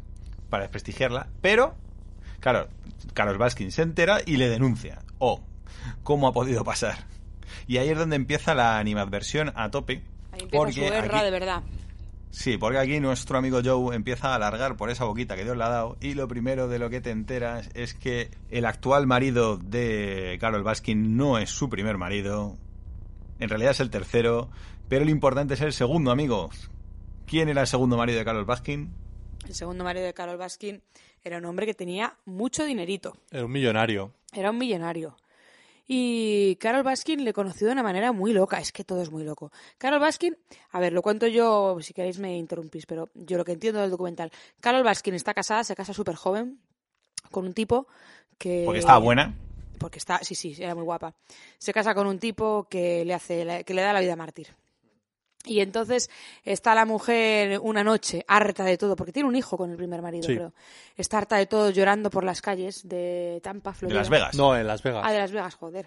Si, si lo he dicho por decir, digo, no me dirán de dónde, pues sí. Eh, y entonces está llorando por las calles de Las Vegas y en una gasolinera o en un tal se encuentra, hay un, hay un, hay un tipo en un coche que le para y que le dice que, que se acerque. Y le dice, bueno, le pregunta, ¿no? Que por qué llora, que si quiere subir. Y ella, por supuesto, le rechaza, en plan, ¿qué dices, puto loco? Déjame en paz. Y entonces sigue. Pero el tío no se da por vencido, ¿no? Y pasa una segunda vez, Tiene, pasa tiene una segunda idea. vez, tiene una idea. Pasa una segunda vez, la tía le rechaza, pasa una tercera y, las, y las, una tercera y la cuarta o algo así. Le dice, ven un momento, por favor. Y le, y, le, y le entrega una pistola desde el coche. Y le dice, toma, coge esta pistola. Dice, yo solo tengo ganas de hablar. Coge esta pistola, me apuntas todo el tiempo, tío, y así no tienes miedo de que te vaya a hacer nada. Y yo con echar una charla me conformo. ¿Cómo conocía, Luis se cómo llamaba. conocía a vuestra madre? ¿Cómo conocía a Sí, vuestra madre? Pues a así. punta de pistola. Don Luis se llama este. Don Luis era un hombre millonario y tenía una familia muy rara. Sí, porque sale la, la, la exmujer y las hijas de Don Luis. Mm, madre mía, también ahí, yo qué sé, cosa Sale rara. el- sí, sí, todas con unas pelucas imposibles, una casa super kitsch. eh, la, la exmujer se llama Gladys, las, las hijas Linda y Dorothy. Una- toda una cosa súper rarísima, como de, como de sureño americano mal. Sí, además no se cuenta directamente, pero se quiere intuir en el documental que, que el Don Luis, el anterior marido de Carol, amasó su fortuna traficando con droga desde Costa Rica. Sí, lo, de soslayo lo, no lo dicen, pero lo, Sí, lo lo dejan dejan. Porque él viajaba mucho en avionetas a Costa Rica. Sin carné y siempre por debajo del radar. Sí. Y no, y, y no se sabe Y muy no bien queremos decir nada ni señalar a nadie. cómo hizo la fortuna. Decían que simplemente era un tío que era bueno en sus negocios. Sí, que empezó Pero- de la nada y, y millonario. Cuando te empiezan a contar un poco el ambiente del millonario es como no te pega para un millonario. Es verdad que también dicen que es un tío que no aparentaba ser millonario. O sea que... Pero es que cuando ves un poco su entourage, cuando ves, por ejemplo, a su abogado o su gestora, Joder, su abogado, qué risas nos echamos con su abogado y la corbata que lleva su abogado, simplemente así como dato. La corbata del abogado de Don Luis. es que es todo muy redneck. Sí, pero bueno, este hombre, Sí, ¿qué pasa? La, O sea, la corbata es de los años 60, la eh, un corbata- documental la- grabado la en corbata 2019. Está bien para ser si te llamas Fofito. O sea, solo, exclusivamente. O sea, Claro, si no, no está bien. Te empiezan a hablar de, de este millonario y entrevistan al abogado. Y dices tú, y el abogado tiene eh, un bufete que, que parece, no sé, muy cutre todo. Un abogado que inspira muy poca confianza. Joder, muy poca, tío. muy mal vestido, todo muy mal. Dicen, y su, su asesora financiera, bueno, su asesora general, la mano derecha de él. Y La tiene una, mano derecha parece politoxicómana. Anne McQueen. no tiene un diente. Bueno, es que en el- en el- como dice, Sí, que empezamos, si sumamos todos los dientes del documental, no hacemos no una dentadura una completa. dentadura completa, ¿no? O sea, todo, todo, todo, todo está envuelto de un, eh, una pátina de, de cutre, de rednequismo, de... Bueno, pero parece este hombre que tenía mucha pasta. Le llaman millonario, yo no sé si tanto, porque lo hablábamos, no, no parece como tan millonario, pero tiene mucha pasta. El caso es que Tiene Carol, se mete en Él- el coche con él. Y a partir de ahí empieza una historia de amor, ¿vale? Que dura 22 años, ¿no? Sí, el millonario deja a su mujer y empieza con Carol Baskin. Deja a su mujer y a sus hijas, que aparecen en el documental súper dignas, pero como muy ofendidas todavía, Sí, ¿sabes? Hombre, tienen motivos. Tienen motivos ya, pero no olvidemos que qué pasa con el marido. Que después de 22 años, ¿qué pasa? Desaparece y todo el mundo. Pero sin dejar rastro. Un día está y al siguiente no está. El día anterior le dice a su abogado y a su colega, me voy a divorciar de Carol, no aguanto más, esto es inso- insostenible. Un par de semanas antes le ha dicho, temo por mi vida, estoy aquí un poco rayado porque no estoy seguro de tal, y de repente un día desaparece. Clock. En, lo- en los 22 años de relación montan este zoo de felinos y, y eso, y de repente todo como que se enturbia mucho, él la quiere dejar a ella, todo, además Sí, lo, pero- lo sabe mucha gente esto, y de repente él desaparece. Y a todo Pero esto... Perdona, No, no, quería decir, eh, quería decir que, que, claro, la, la gracia del documental está en que cada uno de los siete capítulos es más loco que el anterior. Porque claro, a- empiezan presentando a todos los personajes, que ya es loco. Pero claro, luego hay un capítulo en el que te muestran la pelea entre Carol y Joe Exotic. Y entonces hay un momento en el que Joe Exotic decide tirar de la manta y, claro, decir, desapareció el marido de Carol y se lo cargó ella.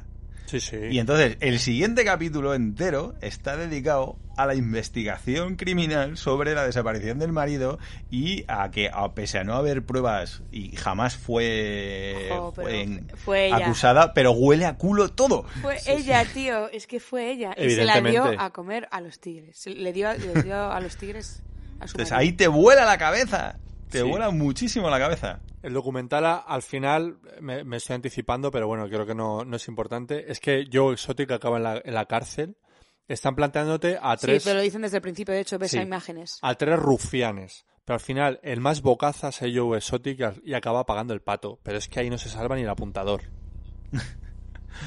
Sí, pero hay, hay un momento cúspide de- del documental que es cuando te empiezan a contar que el anterior marido de Carol ha desaparecido y que todo apunta a que se lo cargó ella.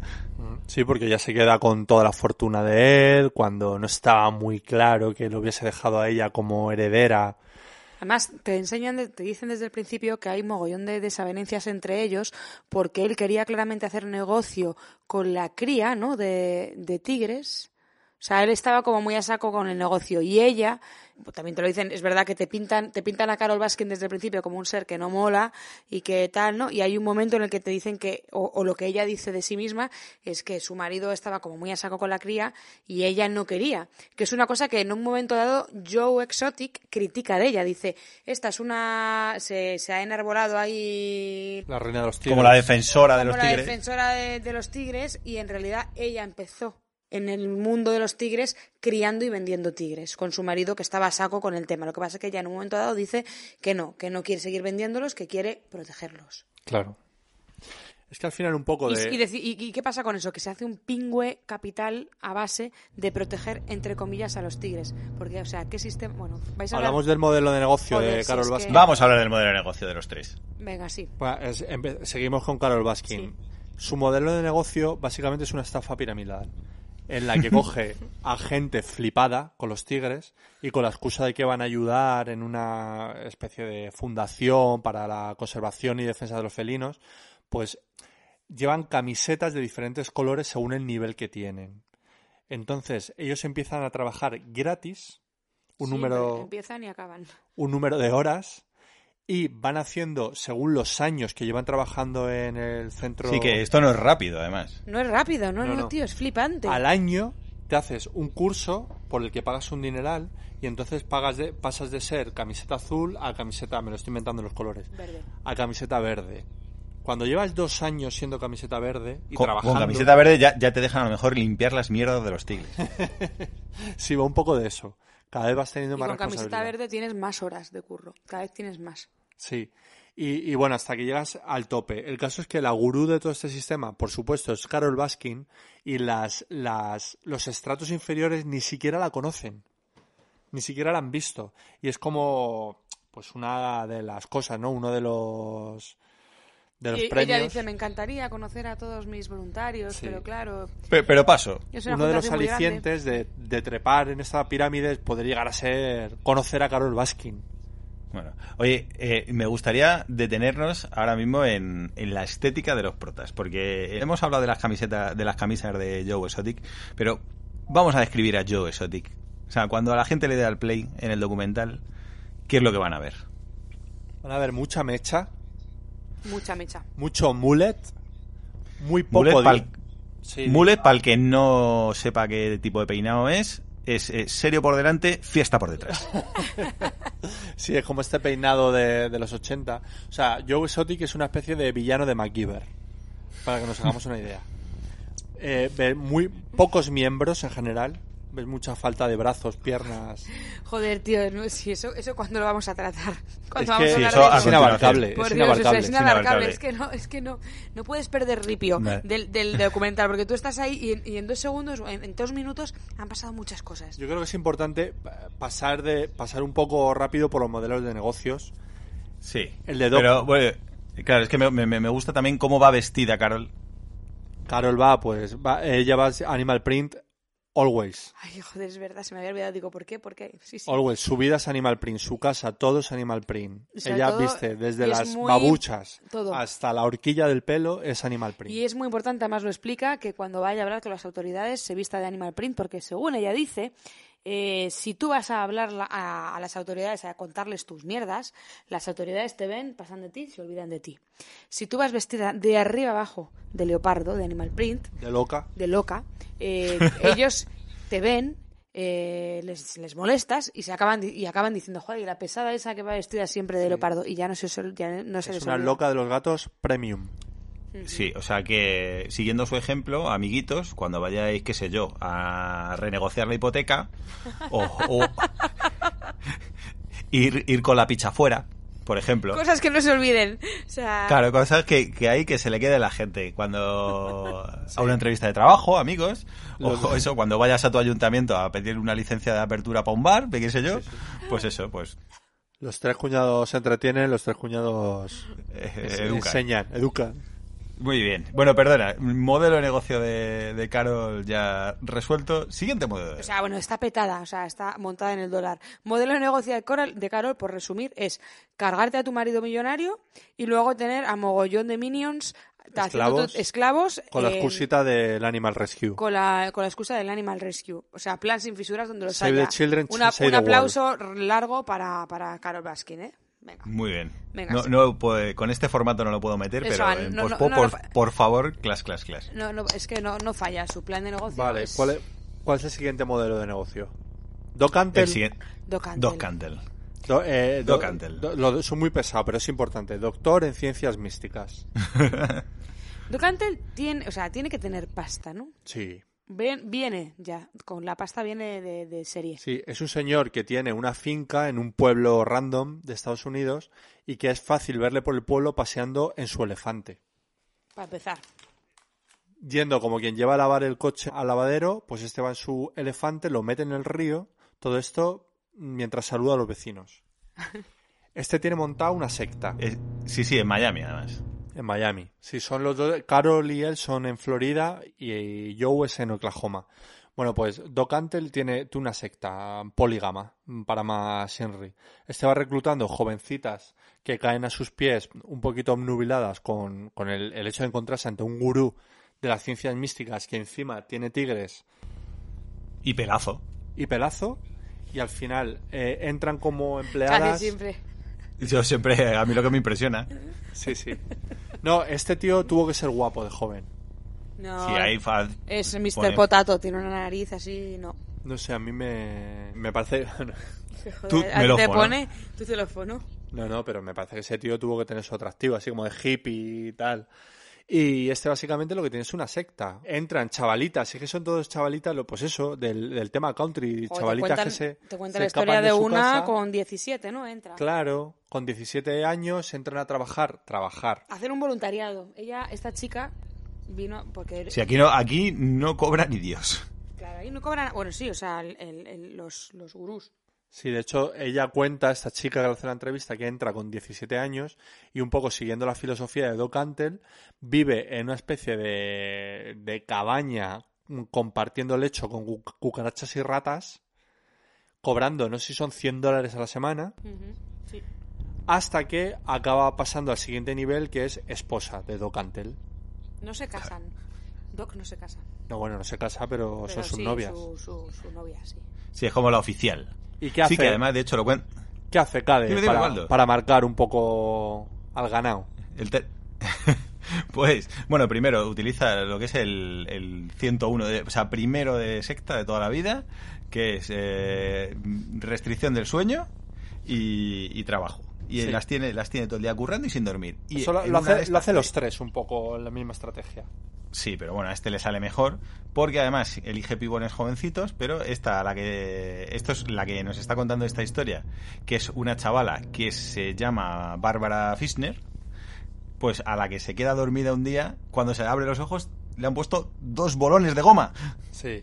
le han puesto tetas nuevas. Doc Antle decide que es bueno para el negocio que las empleadas tengan dos buenas tetas. De hecho, las viste un poco sexy mal, pues como reclamo turístico. Y luego, las pone un poco furry de vez en cuando. sí, sí, como... Es horrible, sí. es horrible. Y esta chica sale hablando, se supone que ya ha dejado la secta, habla desde su casa y en su salón tiene un... Sí, la- la- lo, lo- lo- deja en 2007, sí. Tiene, sale hablando co- y al lado tiene un leopardo disecado, ¿no? Que, que eso, otra vez volvemos al animalismo mal. Venga, pues vamos a dedicarle, vamos a hacer un pequeño debatito sobre el animalismo mal que se ve en toda la serie. O sea, en todo el documental. Porque sí que es cierto que lo único que une a todos los que salen en el documental, que son muchos personajes en realidad, no nos vamos a detener en todos, es que todos dicen que aman a los animales y que especialmente que aman a los tigres y a los felinos. Pero en la casa de todos hay de fondo, pues, una piel de tigre, un tigre disecado, una cabeza de tigre, unos, unos dientes. Hay uno, como- hay uno que tiene en la pared, una, eh, un supuesto animalista, tiene una piel de tigre y en el lugar de la cabeza tiene puesto una cabeza de rinoceronte disecada.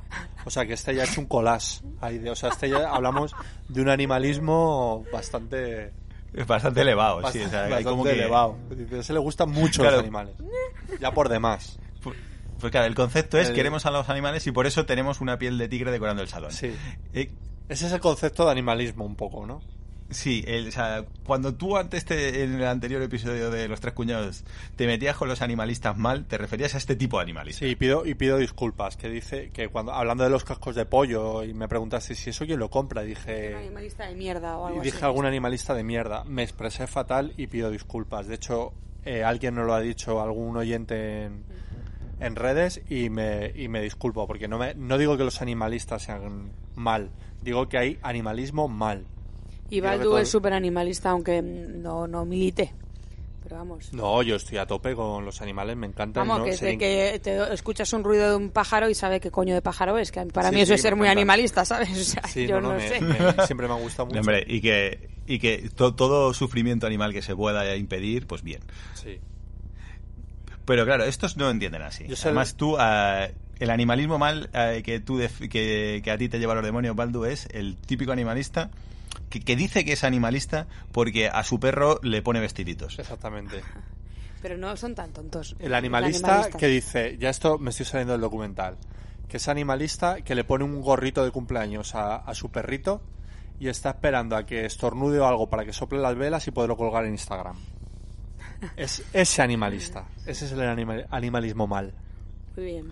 Muy bien, pues todos estos son ese rollo, pero nivel 2. Es decir, eh, como muestra de respeto a los animales, he matado uno y exhibo su piel en mi sofá. Es un poco. Es que no quiero entrar en temas. Es que me hacéis, me lleváis ahí por unos derroteros.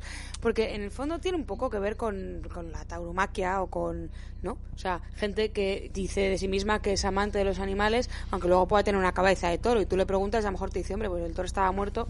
A mí Sí, me yo no lo, no lo veo mal, eso. O sea, de- Ah, pero esta gente que de la que estáis hablando, que tiene pieles de tigres, coño, si tienes un zoo de doscientos y pico tigres, cuando palma un tigre, pues yo qué sé, lo mismo te apetece quedarte con la piel y si no lo vas a enterrar y qué. a mí se me muere un familiar y no lo, me lo pongo en el salón, ¿sabes? No, me a mí parece de mal tampoco. gusto. Entonces, extrapolando los... Yo en mi casa sería incapaz de tener un... Ah, pero como has dicho que no te parece mal de, de los toros, No, lo puedo llegar a entender, pero... pero es lo mismo, los tigres a- a- son a los toros de Estados Unidos. Ahora mismo, es verdad, coño, si te lo acaban de decir que hay más tigres en Estados Unidos que... ¿No? Que en cualquier otro lado. No lo sé, el caso es que me salgo un poco del tema, pero sospecho que en realidad el modelo de negocio son dos. La cría y venta de cachorros y luego, no sé cuál de los tres, te comentaba que la, te decía que la- las entradas son súper caras. Porque, Doc Antel. Sí. Sí, porque en, Doc Antel. en realidad son, son, son muy pequeños, que lo ves en 15 minutos. Pero parte de la gracia es que sueltan un cachorro de tigre o dos y básicamente te dicen, toma, tienes una hora para hacer con él lo que quieras. Para jugar con el Los tigre. precios estaban entre los 300 y pico y los 600 y pico. Esa es la horquilla. 300 Sí. eh, dólares. dólares, sí, 300 Para entrar- y pico, 350, lo- entre los 350 y los 650. Depende del día y Eso de la el- el gente. de- de la gente que de la afluencia. Eso es que en el de Doc, claro, el te están vendiendo Sí, sí, las- yo, yo- en- yo estoy hablando del de Doc, sí. Es tan caro El de Oklahoma es más, es más, moder- más modesto. porque te están vendiendo la, Claro. la experiencia esa de que interactúas con tigres. ¿Qué pasa? Que tú no puedes interactuar con un tigre adulto Claro. porque te arranca la puta cabeza. Claro. Tienen que ser cachorros. Entonces, claro, lo que yo sospecho es que a lo que se dedican es a criar todo el tiempo. Además, los tigres crecen súper rápido. Creo que a partir de los seis meses ya es bastante peligroso. Hasta los 12 le pueden mantener ahí.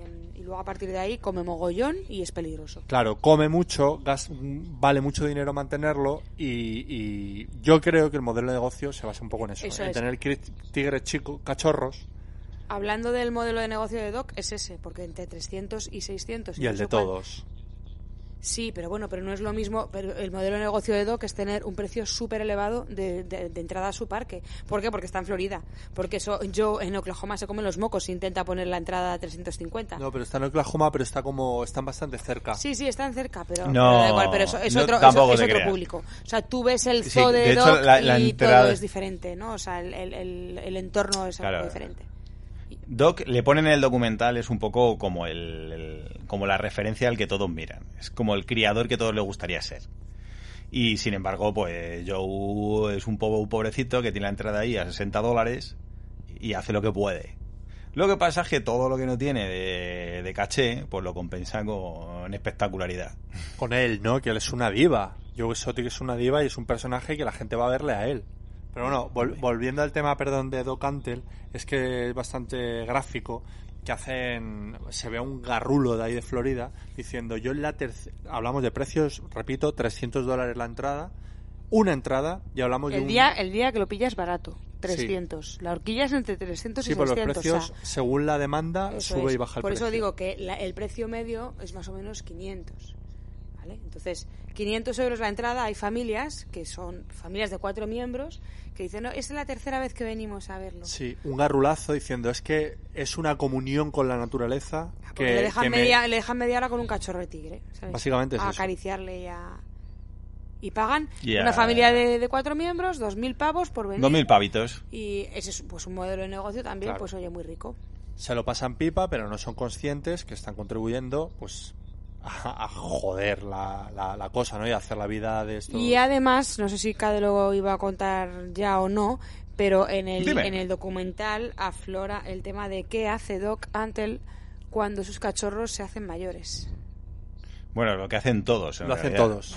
No, porque no, a ver, no, Por- no, pero no lo hacen todos en igualdad, porque eh, un momento, es que no sé si esto es spoiler, lo vamos a hablar, pero eh, eh, Joe acaba teniendo 270 y pico eh, leones y les da comida de mierda, porque hablando de cómo alimentan cada uno, Doc Antle te está diciendo cuánto cuesta alimentar a sus leones y tiene muchos menos que Joe.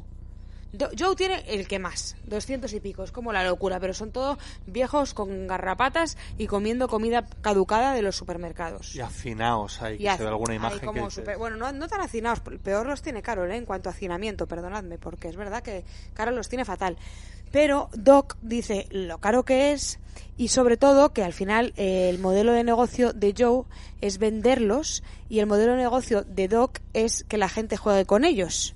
Con lo cual ya no los puedes vender cuando ya han dejado de ser monísimos. Y cuando son monísimos él los quiere para, Sí, pero seguro que para también jugar. vende. Sí, pero que no es lo mismo. O sea, que eh, os vamos a destripar un, un pequeño trozo. Es que a, a- a Joe, entre otras eh, causas por las que le meten en la cárcel, es porque encuentran 19 eh, eh, cadáveres de león, digo de, de tigre, joder, anda que estoy bien yo, de tigre en, su, en sus terrenos, ¿no?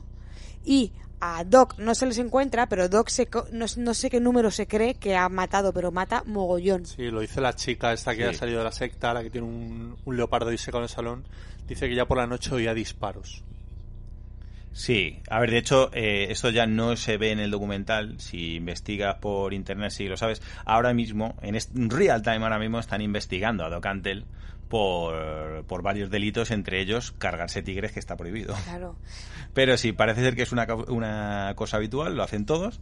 Y es que, claro, cuando el, el tigre deja de ser mono y ya le deja de poder sacar pasta porque ya no le puedes poner allí a jugar con, con los niños y encima come como una lima, pues pues eh, lo- le eutanasian, que es lo que dice... Sí. Luego, un poco off topic, pero también eh, Juan con un rollo muy americano que es el felino más grande del mundo. Ah, hostia, lo tiene Doc. y cosas así. Y es que he investigado y por lo visto el ligre, esto que todavía a día de hoy se sigue viendo en zoos. Hace poco le dieron a mi niña una publicidad al salir del colegio y ¿En era de un circo, sí, con ligres, que, que a mí me dio mucho asco, pero bueno.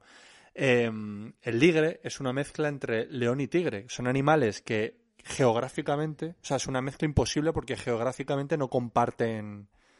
Unos viven Pero en una, África. una pregunta, más allá de que de asco lo del tema de traficar con tigres y todo, ¿por qué da más asco el ligre? Pregunto, ¿eh? Desde No, mi... da, el me da igual. O sea, lo he O sea, que no es porque lo hayan mezclado y digas tú... No, no, que me "Ah". da asco lo- No, pero eso es como... Es como, el- animales. como Es el- como la mula, ¿no? Como el- claro, con la No mula. exactamente. Que, que es una... Sí. Sí, porque también son estériles No, y el ligre, es una mezcla el ligre no es estéril. Es que lo estoy leyendo esta tarde. El ligre, bueno, Ah, ¿sí? es una mezcla, eso, que la ha forzado el ser humano, que en la naturaleza es imposible, porque no comparten el mismo espacio, entre tigre, león. Es como si coges a tu cerdo vietnamita y, eh, y al, y al pequinés de- del vecino, ¿no? Bueno, es un poco forzarlo. Porque son felinos ambos. bueno, el caso es que si tú a un ligre lo juntas luego con un león, te sale un liligre. no, esto, esto es verdad, ¿eh? No os riáis. Sí, sí, sí. Y, y te sale un bichaco que llega a pesar hasta 500 kilos, como un toro de Lidia. Entonces, Doc Antle eh, debe tener varios, según se le muere, hace otros. Y claro, una de las cosas que te anuncia es eso, el felino más grande del mundo, que encima creo que es especialmente manso y te puedes fotografiar con él. Y claro, lo que tiene que ser un bicho de esos, estar al lado de un, ya ves. un felino de 500 kilos.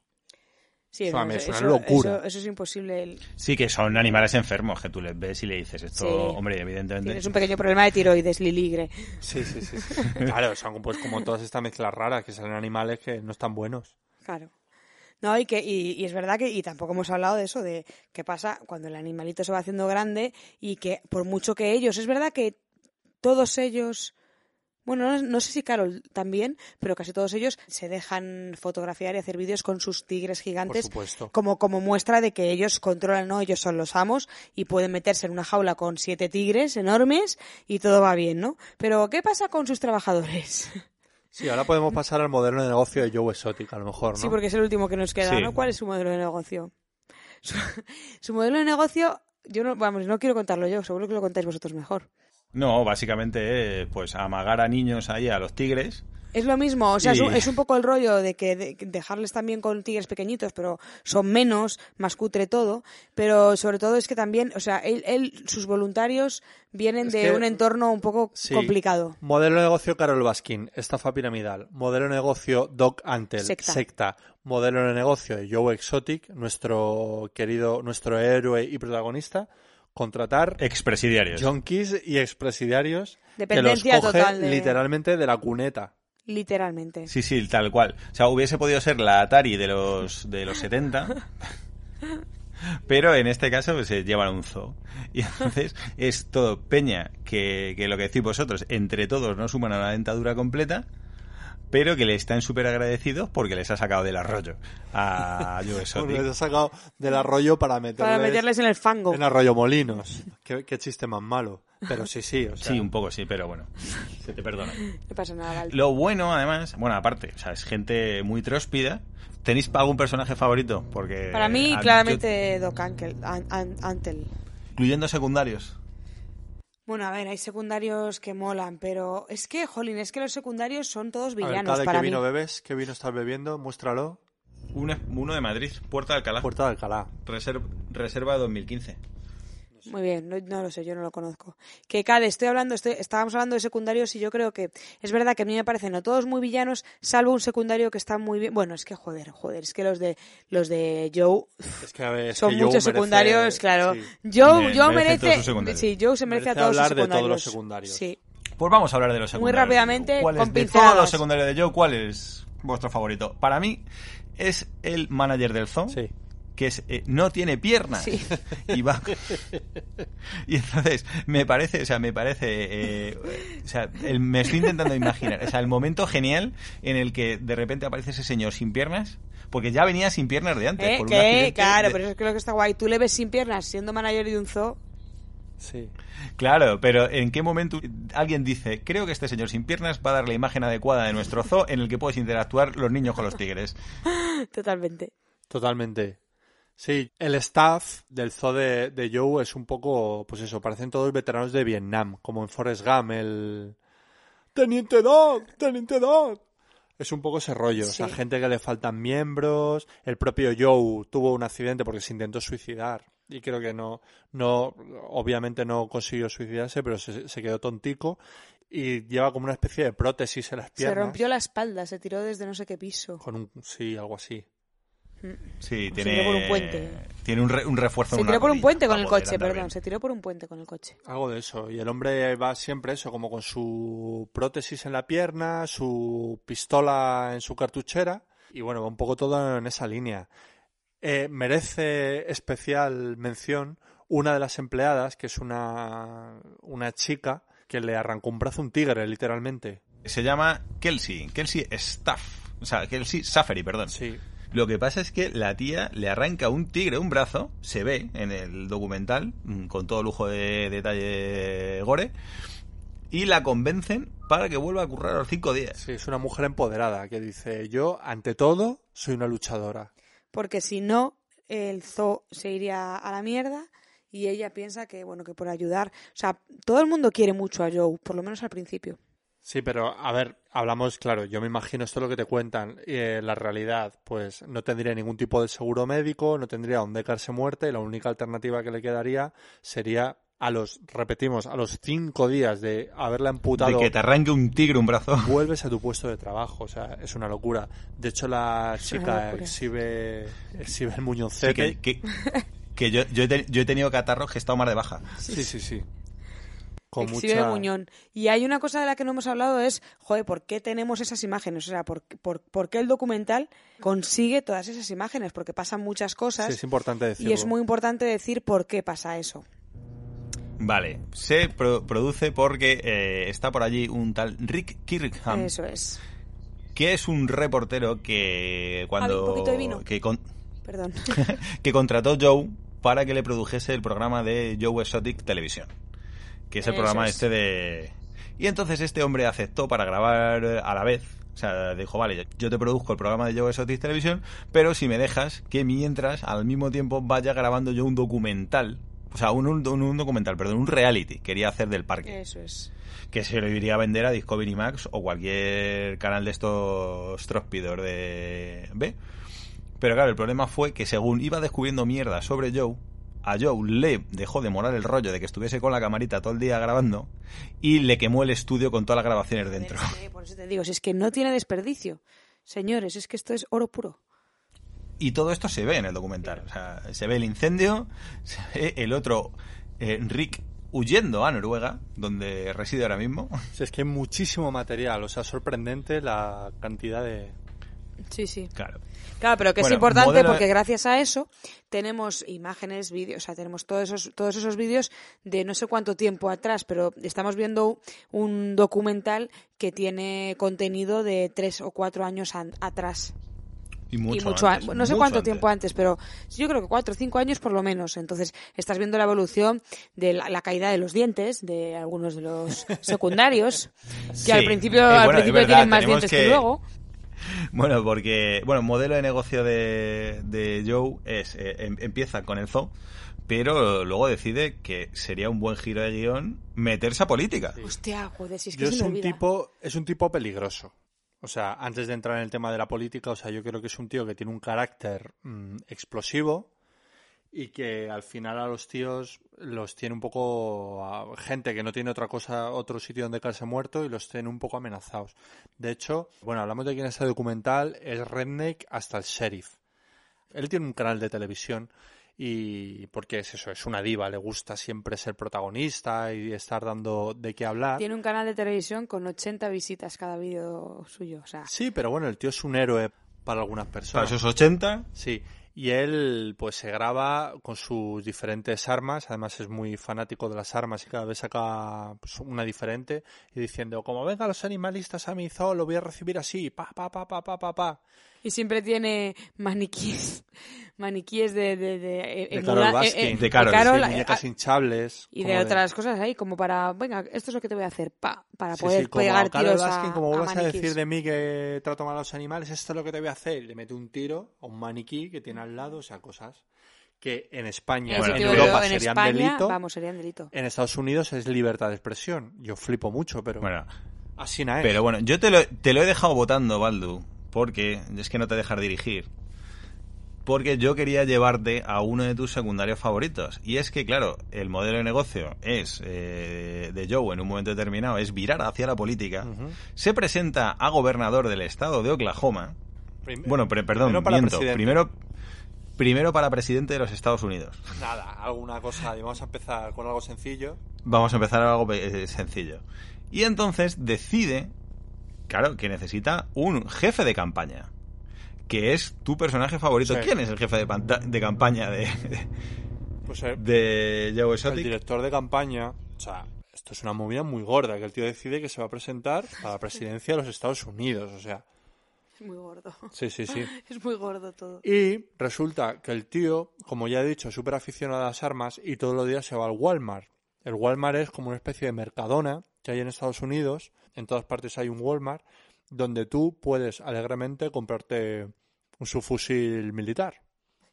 Sí, o sea, está el, el pasillo del tomate frito y al lado el pasillo de las armas Te explosivas. vas a comprar ese papel higiénico maravilloso del que hablábamos antes y luego te vas a comprarte, pues eso, un AK-47. Y, e- y en ese pasillo del AK-47 está Joshua Dial. Joshua Dial eh, se hace amigo de Joe. Aconsejándote ¿eh? sobre porque- qué arma comprarte. Joe va todos los días a comprar munición, porque es muy dado a pegar tiros ahí a, a todo lo que se menea. Y debe ser que hablaban mucho de política los dos, o sea, me puedo imaginar perfectamente esas, La- las conversaciones. esas charlas, y Joe decide que este chaval va a ser su Iván Redondo personal, va a ser su asesor de campaña, y cuando ves al chaval es que da mucha pena. De hecho, el documental es un poco tendencioso porque sí que me parece que manipula un poco al espectador, cosa que no critico, me parece estupendo.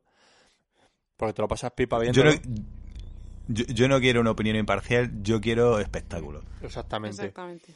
Y mientras a Joe, a Doc Antle, a Carol Baskin te los presentan siempre rodeados de felinos de 200 kilos, al director de campaña, cuando hace los totales, que son estas imágenes que está él solo hablando a cámara, siempre le ponen delante de un gallinero. Es como muy humillante como para mostrarte lo pobre, Lo, lo, lo, lo, lo nadie que es. lo nadie que es este director de campaña. Hombre, que además, o sea, se entiende que es el más cualificado del condado porque conserva todo lo- conserva todos los dientes y utiliza gafas. Joder, y porque sí, porque es normal, se viste normal, es un tipo normal. Hombre, trabaja en Walmart, que Walmart es como el diario de Patricia, que no admiten a gente que le falten piezas dentales para tratar con los clientes. Y bueno, pues al principio el chaval mm, entra a trabajar como asesor de campaña, pero poco a poco irá descubriendo que Joe Exotic pues le patina un poquito la neurona. Pero no lo deja, ¿eh? Sigue defendiendo que, que su ilusión en la vida, Sí, sí, sí. que él empezó como, caje- como dependiente de Walmart, pero que su ilusión en la vida era ser a mí, a ver, jefe a de mí, campaña. o sea, no me queda claro por qué, claro, si es que realmente hab- había estudiado algo más o no, o es que realmente descubre que quería ser jefe de campaña porque Joe Exotic le dice que lo sea. Pero es como que lo tenía muy claro, como que o él debió de decir que era lo que quería ser y, y Joe Exotic dijo, vale, pues eres mi hombre. Son patriotas, son gente que lo hacen, hacen lo que haga falta por su país. Mm, Puede ser, sí, sí. No, el caso es que, vaya, no me lo esperaba, fracasa en su intento de ser presidente del gobierno y decide, se decide por un objetivo un poquito menos ambicioso que es gobernador de su estado, que es Oklahoma. Que es lo siguiente, o sea, dentro de, del gobierno de Estados Unidos, o sea, lo siguiente más poderoso que un presidente de los Estados Unidos es un gobernador de un estado. O sea, que no es moco de pavo ni pelo de cochino. Entonces empieza a hacer su campaña, claro, lo que está mostrando es un poco mm, un programa bastante loco. A ver, mucho en su loco, programa... de- A ver, defiende, eh, como es un poco trampista todo en cuanto a liberal, pero luego quiere despenalizar la marihuana, quiere que a, a tope con lo, con lo- Es un valetudo, que diría Baldu, que le encanta. pero a tope con las Sí, armas, o sea- pero una cosa rarísima, una mezcla muy rara. Lo que pasa es que, claro, esto tiene más truco, porque para poder presentarse a las elecciones co- como gobernador, tú a presidente de los Estados Unidos te puedes presentar como quieras.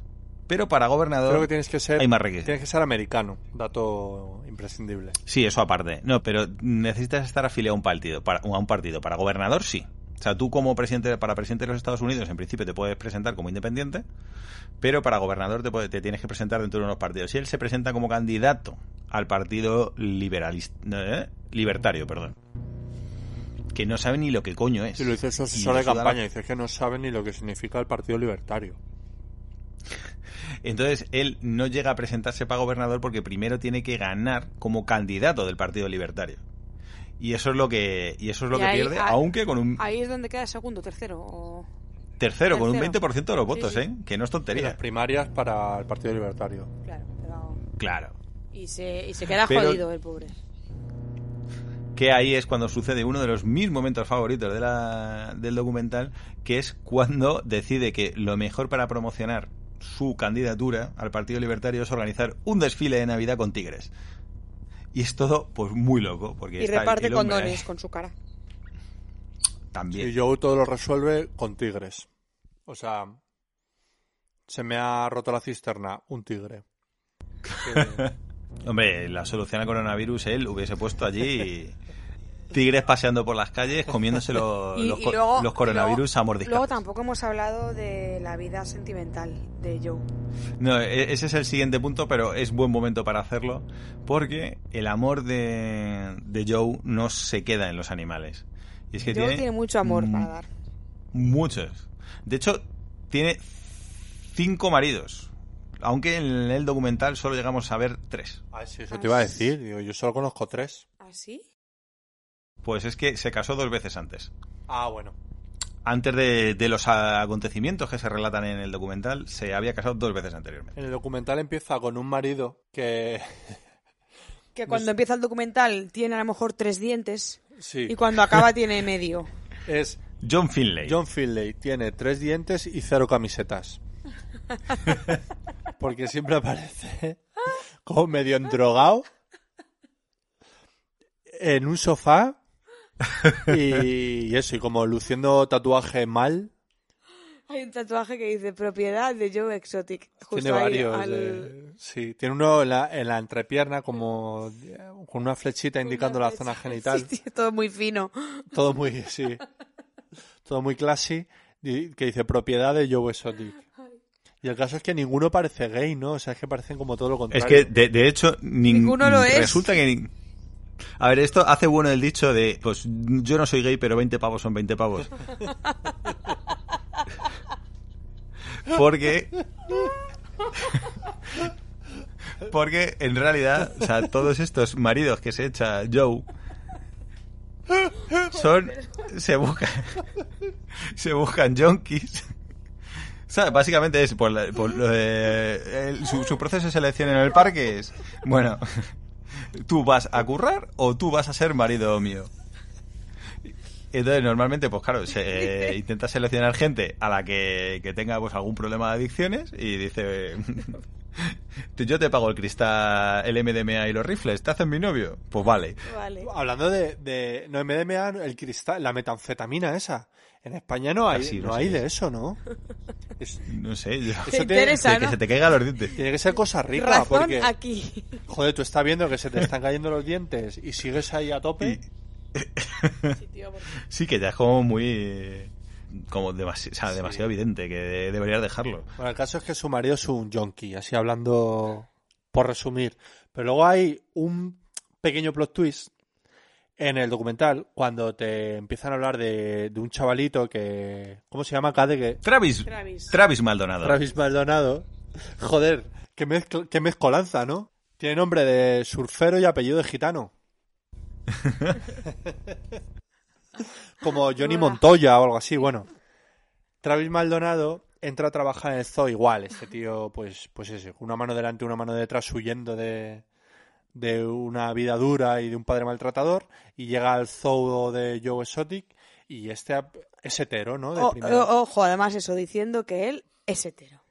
Un chico bastante guapete. Muy guapete. Como Sí, muy cachitas. guapete. Muy guapete, no le faltan dientes. Sí, de- con dentadura bonita, creo que mide dos y metros. un tío, además, el sí, tío, un tío muy alto, delga- 19 añitos, claro. 19 añitos, un petit suisse en la mano de Joe. Joder, no lo digas así, que es que me, me perturba, cariño. te perturba y te atormenta. Y el caso es que Joe se encapricha, pero claro, Travis le dice que, que no, que yo soy hetero, y entonces aquí aparece como una prueba que tiene Joe, que es científica. La, la pr- la prueba del algodón de, de Joe para saber si, si estás en su onda. Una prueba que no falla, no falla nunca. Esto es para saber si como de hetero, como... ¿Qué es? Cade, cuéntalo. Bueno, básicamente le mira muy fijo a los ojos y le dice, oye, ¿tú ves porno? Y el otro, Y Tra- "Sí, veo Travis porno". le dice, sí, sí veo porno. Y tú cuando estás viendo porno, ¿cómo te gusta que sea la polla del actor? ¿Pequeña o grande? Y Travis le dice, hombre, a mí me gusta que sea grande. Y dice, pues tan hetero no eres. Ahora, Y Pues desde ese día poco- quedan oficialmente. Y entonces las siguientes, las siguientes imágenes son unas fotos que hace fotógrafo profesional de ellos en el río, muy cariñosos, mirándose con una cara que tú dices de repente, o sea, es que te peta, tío, la cabeza, porque te está el otro diciendo que no es y lo siguiente que le ves es unas caras de deseo hacia, hacia ese yo exótico. cuadro. Que es un cuadro, tío, para verlo, es que es para verlo. Inexplicable. Y la siguiente escena es una boda a tres. Las siguientes escenas. Entre John Finlay, Travis Maldonado y, y Joe Exotic, evidentemente. con sus respectivos padres y madres, los colegas, que los colegas son los compañeros del Del curro. los compañeros del curro, o sea, en toda la boda, lo dicho, no, no hacen una dentadura entera. y nada, y comienzan una, una la aventura del matrimonio. Una torrida historia de pasión que en el caso del pobre Travis Maldonado eh, empieza a los 19 años y acaba a los 23. De manera trágica. de manera trágica. Porque Travis, resumiendo, le pega muy fuerte a la mandanga. Al final lo que te vienen a decir es que yo no, ni soy homosexual ni nada, pero... Pero 20 pavos son 20 pavos.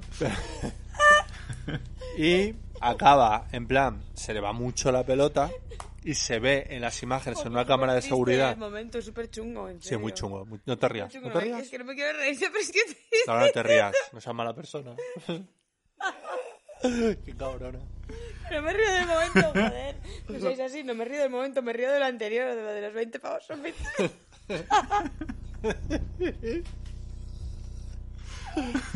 Bueno, el caso es que está Ay. el asesor de campaña ahí trabajando duramente, ahí estudiando lo- la- por las estadísticas, las posibilidades de Joe y Oh, tal. pobre Travis.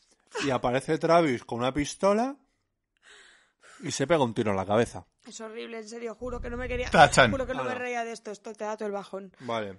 Esto de toda la, to- de toda la, la- la comedia que parece esta, este documental, de repente es un bajonazo muy gordo. Porque Travis, no sabes por qué, pero le coges cariño porque es joven. Es y un le ves- fumeta. y le ves jodido. Es el, el fumeta de tu barrio. Tiene Pero pro- majete. Tiene, tiene problemas porque todos dicen que siempre estaba con la coña de venga, mi último pito antes, mi último piti antes de matarme. Sí, pero porque, claro, le gustan Joder. mucho las armas también. Y era un poco todo rollo depresivo chungo.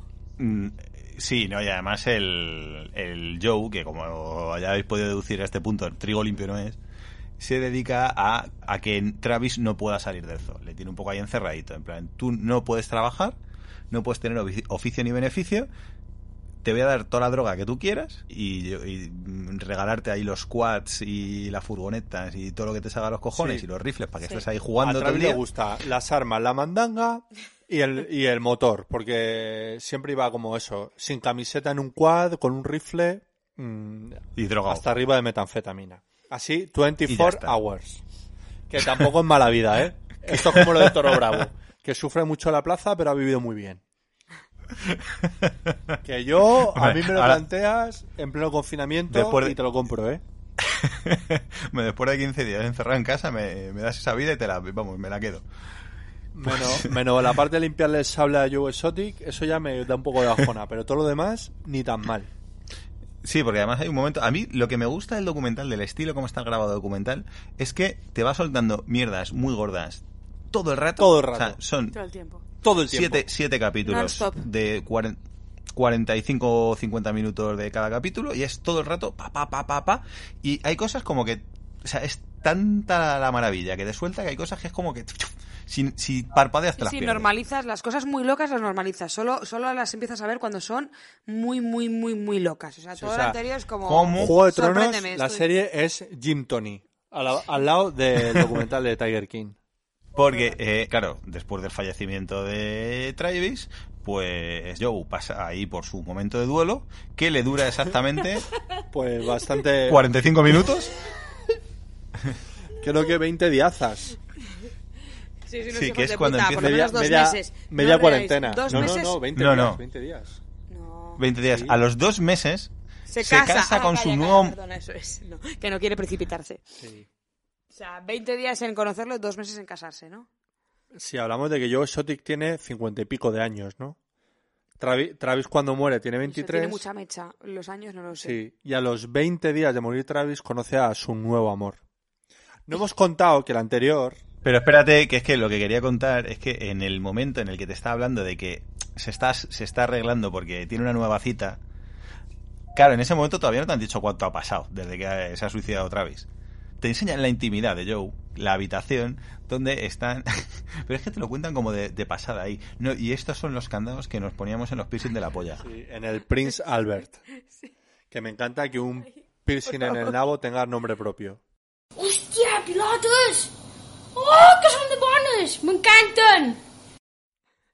Au- audiencia, que es que claro, estamos grabando Hemos- cada uno en nuestra casa hemos y cortado. se me despiertan las niñas. Sí, sí, ya estamos otra vez aquí. Ya no sé Que- por dónde íbamos. Lo, el, nuevo, el, nuevo, el nuevo novio barra marido de... Ya que se ha muerto Travis, pues a los 20 días conoce a un chaval, otro chavalito igual, muy joven, guapete. Muy so- Guapo también, ¿eh? Sí, sí, sí. Guapo también. me- Hombre, es que Joe es una celebrity, entonces no se confunde. Dylon Passage. Y, y que, y que parece, tengo que decir, porque luego nos muestran imágenes de, de Joe en la cárcel y, y le entrevistan también al, al nuevo novio, parece como que le quiere, ¿no? De verdad. A ver, querer quiere a todos, lo que pasa es que ha repuesto, repuesto, o sea... No, digo el No, no, al revés. El chavalito Da- joven a Joe. Dylon. Sí, sí, puede, parece, parece, sí. Llora y dice que... jolín, Pero hay, hay ahí gato encerrado también. Yo esa relación no, no me la creo. Creo que es importante contar que en este proceso el primer marido, el que no tiene dientes, de repente deja a Joe por una trabajadora del zoo, Ah, coño. eso. Pues la que, la que vende los tickets. con la que vende los tickets. John, dices. John, sí, es que no me acuerdo cómo pa- se llama. partimos de la base de que Travis se ha suicidado, John que no era eh, gay, pero le hacen gay con la picadura de la cobra gay. y luego estaba John, que sí que se supone que era gay, porque en ningún momento te dicen lo contrario, ¿no? Sí, pero no. es verdad que no le yonki. veías y él Mm. es junkie, si no es gay. 20 pavos son 20 pavos. Sí, por favor, no volvamos. Esa, esa Superemos, frase- superemos esa frase.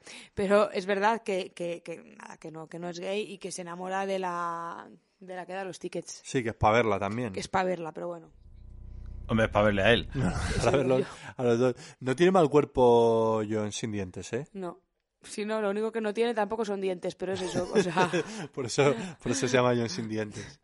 Pero bueno, se, se enamora de una tía que además se ve como la evolución de la pareja y joder, si ya al principio los dos están un poco jodidos físicamente, cuando pasan los años en el documental les ves y ya es que es como el rollo Cletus de los Simpson.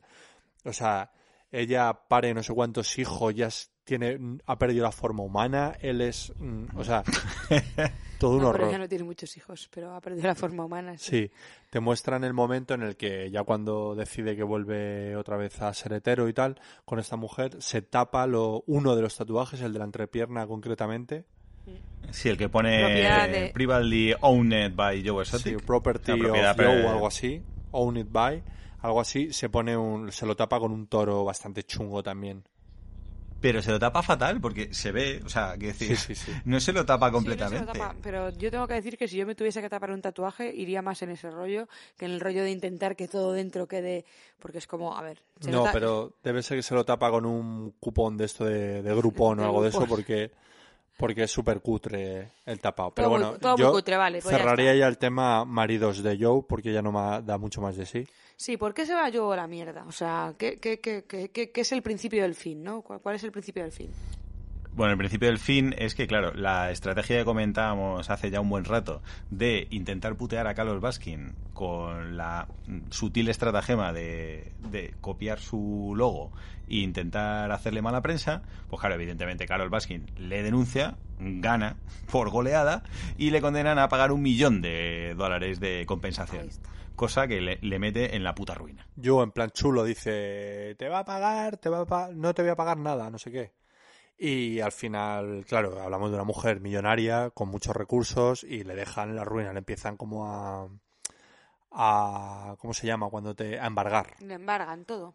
Le embargan todo, creo que llega a pagar unos 250.000 euros, pero sigue debiendo sete- 750.000 y a Joe no le queda más remedio que asociarse con un supuesto millonario que le va a sacar un poco del arroyo, ¿no? Que es el personaje que a mí me, que es el- me parece el más aburrido, se llama Jeff Lowe. El malo sin gracia encima, ¿no? O sea, como... malo sin gracia. Sí, eh, eh, es el que comentábamos que se sacaba unas perrillas a base de colar cachorros de tigre metido en maletas del Un oeste. persona- los eh, de este es, eso es. Y es un personaje que da bastante asco, tiene una novia.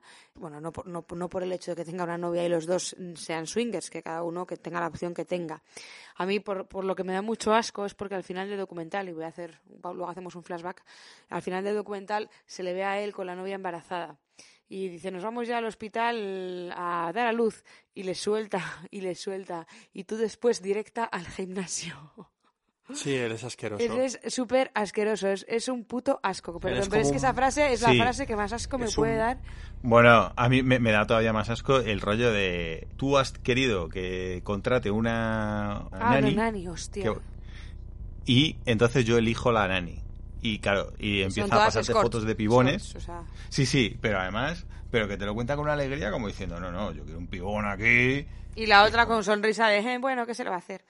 Jeff Lowe, eh, te dicen en el documental que es como hijo y nieto de magnates de- del circo y que es un, en teoría es un millonario y es un viejales que lleva una estética como de Motley Crue, así Que ha siempre- estado en la cárcel, no una, Sí. sino varias, creo.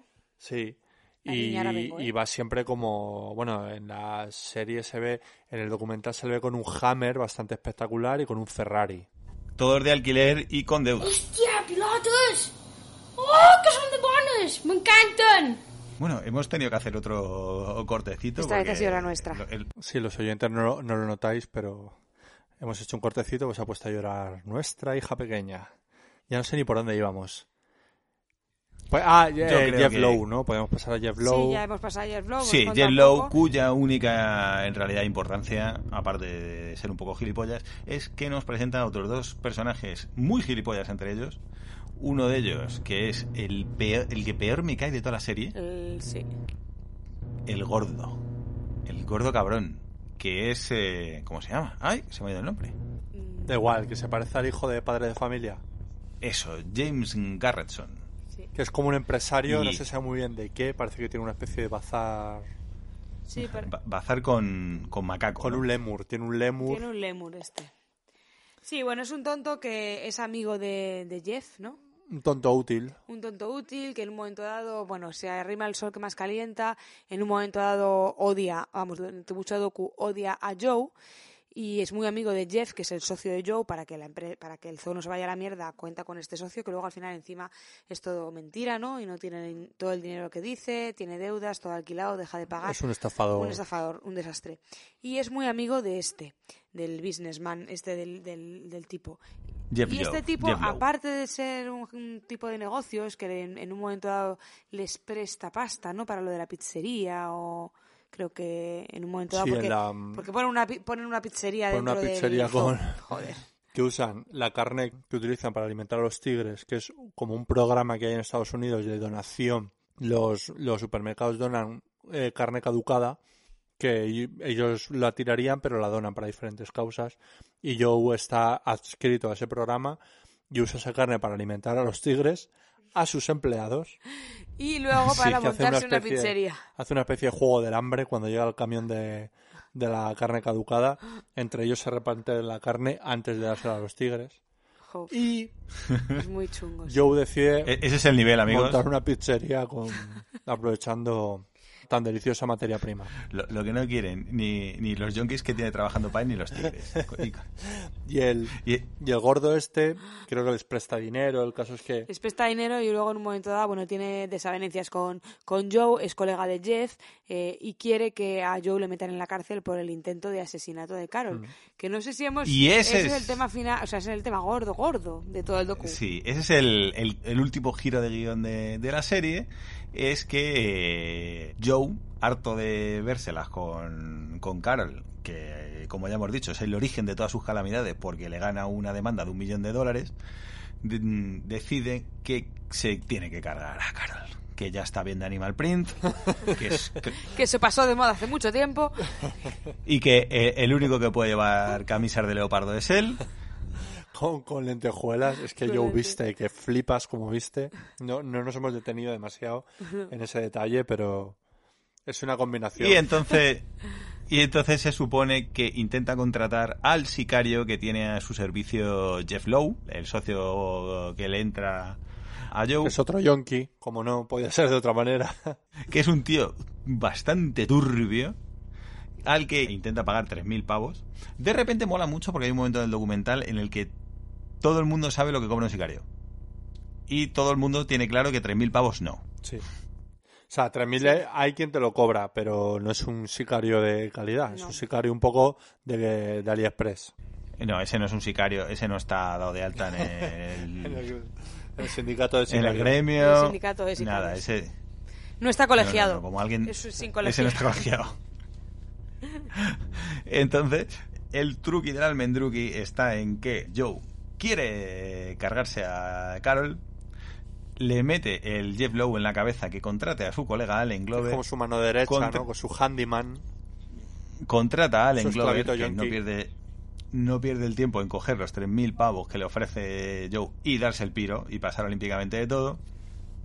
Mientras, James Garrison, el gordo asqueroso, Gordolfo Graso, para mí, para todos los que hayan. Para todos los que hayan visto Denver, el último dinosaurio. El Gordolfo Graso, este cabrón, decide chivarse al FBI porque le están El investigando. mejor nombre de villano ever. Gordolfo Graso, me encanta. Joder, yo porque no quiero tener más hijos, pero... Pero si sale niño, Gordolfo. Joder, sois Pues- de mierda. Es que no puede ser, tío. Jo, Laura. Joder, es que me hacéis pasar, me hacéis pasarlo mal, me hacéis reírme mucho, pero me hacéis pasarlo muy mal, tío. Pues yo pienso en los oyentes y digo, joder, nos, nos van a... Madre mía, me tiene con lo bien Nos que van a hablo y a, tiene a la- nos van a mandar al Glover este a, mata- a matarnos. Venga, entonces, Uy, ¿qué pasa con, con nuestro colega? ¡No! ¡Laura, vuelve! Se acaba de pirar otra vez la conexión. Vamos a hacer un cortecito y ahora retomamos. Hòstia, pilotes! Oh, que són de bones! M'encanten! Porque dejemos de llamar al gordo cabrón, al gordo asqueroso, gordo no sé qué, tío, porque tenemos colegas gordos. Tu. Ya hemos vuelto. Joder, le, han me- le han Hemos me- vuelto. le han metido aquí un... Le han metido una Estaba base. bailando la música como yo. No, Pero es que el le han, Baldu, le han lo metido una base rítmica. Que le han metido una base rítmica. Espera, no te oía aún. Ah, que no me oye. A ver, habla. Ahora. Ahora. Ahora. Que le han metido una base rítmica al Skype que te flipas. Se han puesto tecno. Joder, estaba yo. Estoy bailando. Tin, ton, tin, Claro, pero te- estabas bailándolo cuando de toda la vida no lo has bailado, te ha hecho gracia, te ha recordado, pero no lo has bailado. Y lo has bailado ahora porque es que le han puesto una base rítmica muy tecno, en serio. Sí, sí, sí, sí, sí. Bueno, entonces. Luchando contra los elementos, volvemos otra vez. Que Gordolfo Graso. Allen Glover Perdón, Allen Glover. Gordolfo Graso se chiva de que de, de todo esto al FBI y el FBI empieza a investigar. y entonces es cuando pillan a nuestro amiguito Joe Exotic intentando librarse de su, de su amiga, de Carol por las buenas. Y Demuestran, porque al final la prueba irrefutable de que alguien ha intentado mm, contratar un sicario es cuando encuentra una persona que haya cobrado. Por ese. En- Y resulta que este Allen Glover ha cobrado los 3.000 pavos no, y no, no tenía en ningún momento intención de matarla, pero eh, él dice que los ha cobrado porque le engañó a, a, a Joe y le dijo que sí, que la mataría. Y mola mucho, 3.000 pavos y se piró. mola mucho el docu que entrevistan, encuentran a este Allen Glover, cobra los 3.000 euros y se pira. Los que graban el documental lo encuentran y le graban. y no entiendo muy bien por qué le graban mientras está dando un baño, que es un señor mayor, toxicómano, y se está dando un baño alegremente y le están grabando mientras está contando. Pues sí, se Pero ve que- como un hombre muy básico, ¿no? Que una vez más, una vez más, por eso te digo, el nivel de, de, de los secundarios también, que es un tío que por 3.000 pavos decide que merece la pena cambiarse de país, de vida, alejarse de todo, porque son 3.000 pavazos, ¿sabes? Y es como, ¡guau! Yo no soy homosexual, pero 20 pavos son 20 Claro, pavos. claro, y este por 3.000 dice que sí y deja su curro, en el que estaba teniendo pues su sueldo de mierda, por lo menos de 100 pavos. Tiene una vida tan miserable donde la tiene que 3.000 pavos hacen que, se, que le merezca la pena pirarse con Hombre, ellos. yo ahora mismo estoy un poco en ese Tú ahora mismo nivel, ¿eh? 3.000 pavos te piras a donde haga sí. falta, ¿no? Pues sí, también. Comienzo una vida nueva en el Y, programa y de por, y protección por de cero, ahora mismo por cero euros. Si puedes salir de esta casa después del encierro, Vamos, sin no volver, sin mirar atrás. Bueno, el, Sí. sí, sí, Laura, Laura. No, eso que, que, que entonces esa es la prueba que acaba metiendo a, a, a Joe entre rejas. Sí, bueno, ya, ya le tenían un poco enfilaico, Sí, enfilado. porque en otro momento del documental, que ya te digo, es que te van soltando cosas. Sí, sí, es todo que hay muchas cosas que se nos olvidan, pero es así todo el rato. Resulta que le habían puesto un micro eh, en una de las oficinas del parque. Sí. Pero además un micro de la Segunda Guerra Mundial. Joder, un agujero. Un agujero en el techo con una antena que, que es la típica, es una parabólica. Sí, la de- cuando, eh, cuando la gente apuntaba al Ispasat. Al Volkswagen Polo. Sí. Una cosa muy cutre el FBI americano. O sea, en Oklahoma no se deja la pasta, ¿eh? No. No. El caso, el caso es que, le- o sea, eso ya, ya, les, ya le tenían ahí un poco enfilado, ya le estaban investigando y es el principio, ¿no? El principio es que alguien se da, vamos, nos dicen después, oye, creo que tenían un micro puesto y es hay una cosa gigante en medio de, de- de- de la oficina. Muy de los Simpsons, ¿no? Y nadie Sí, parecía, es como hay un elefante en la habitación, ¿no? Sí.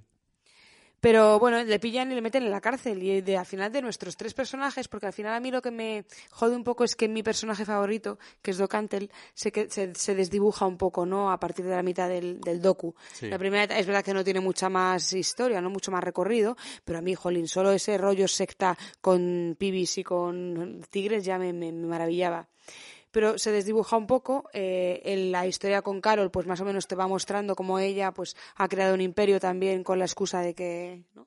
De la de- los gatos y Joe y su lucha particular contra Carol, ¿no? Y un poco contra esa persona que le ha dejado ya no pues, pues sin un puto duro porque le ha, le ha- le ha arruinado. Y creo que hay cosas que, se- que, que nos dejamos en el tintero porque es imposible. Es que es inabarcable. Porque hay como Hay no un hemos- no hemos montón hablado- de personajes. claro, no hemos hablado de que entre medias, antes de empezar con el tema gordo, hemos puesto un tema de, de, de Joe Exotic. Y es que aparte, en su, en su tiempo libre, pinceladas de genialidad, como es este, o sea, que es que era, que, can- que cantaba, se hacía sus discos, contando sus historias, sus, de hecho tiene, Bueno, tiene un l- disco, tiene un, tiene un tema contra Carol, ¿no? También, ¿no? Se ríe. Sí, tiene un tema dedicado con mucho cariño al, al marido desaparecido de Carol, en el que, eh, con cero sutileza, canta sobre que se lo cargó ella y se lo dio de comer a los, a los tigres, y encuentra una tía súper parecida es igual, a Carol. sí. Igual. Una actriz. Es igual, y graba un, una, graba un vídeo eh, en el que esta actriz, o sea, mientras él canta de fondo, la actriz le va dando cachos de carne a un tigre. Y una cabeza, no cachos de carne, o sea, una cabeza de hombre que es su marido. Sí, él va, en el videoclip va disfrazado de predicador con su, ¿cómo se llama? La cosita...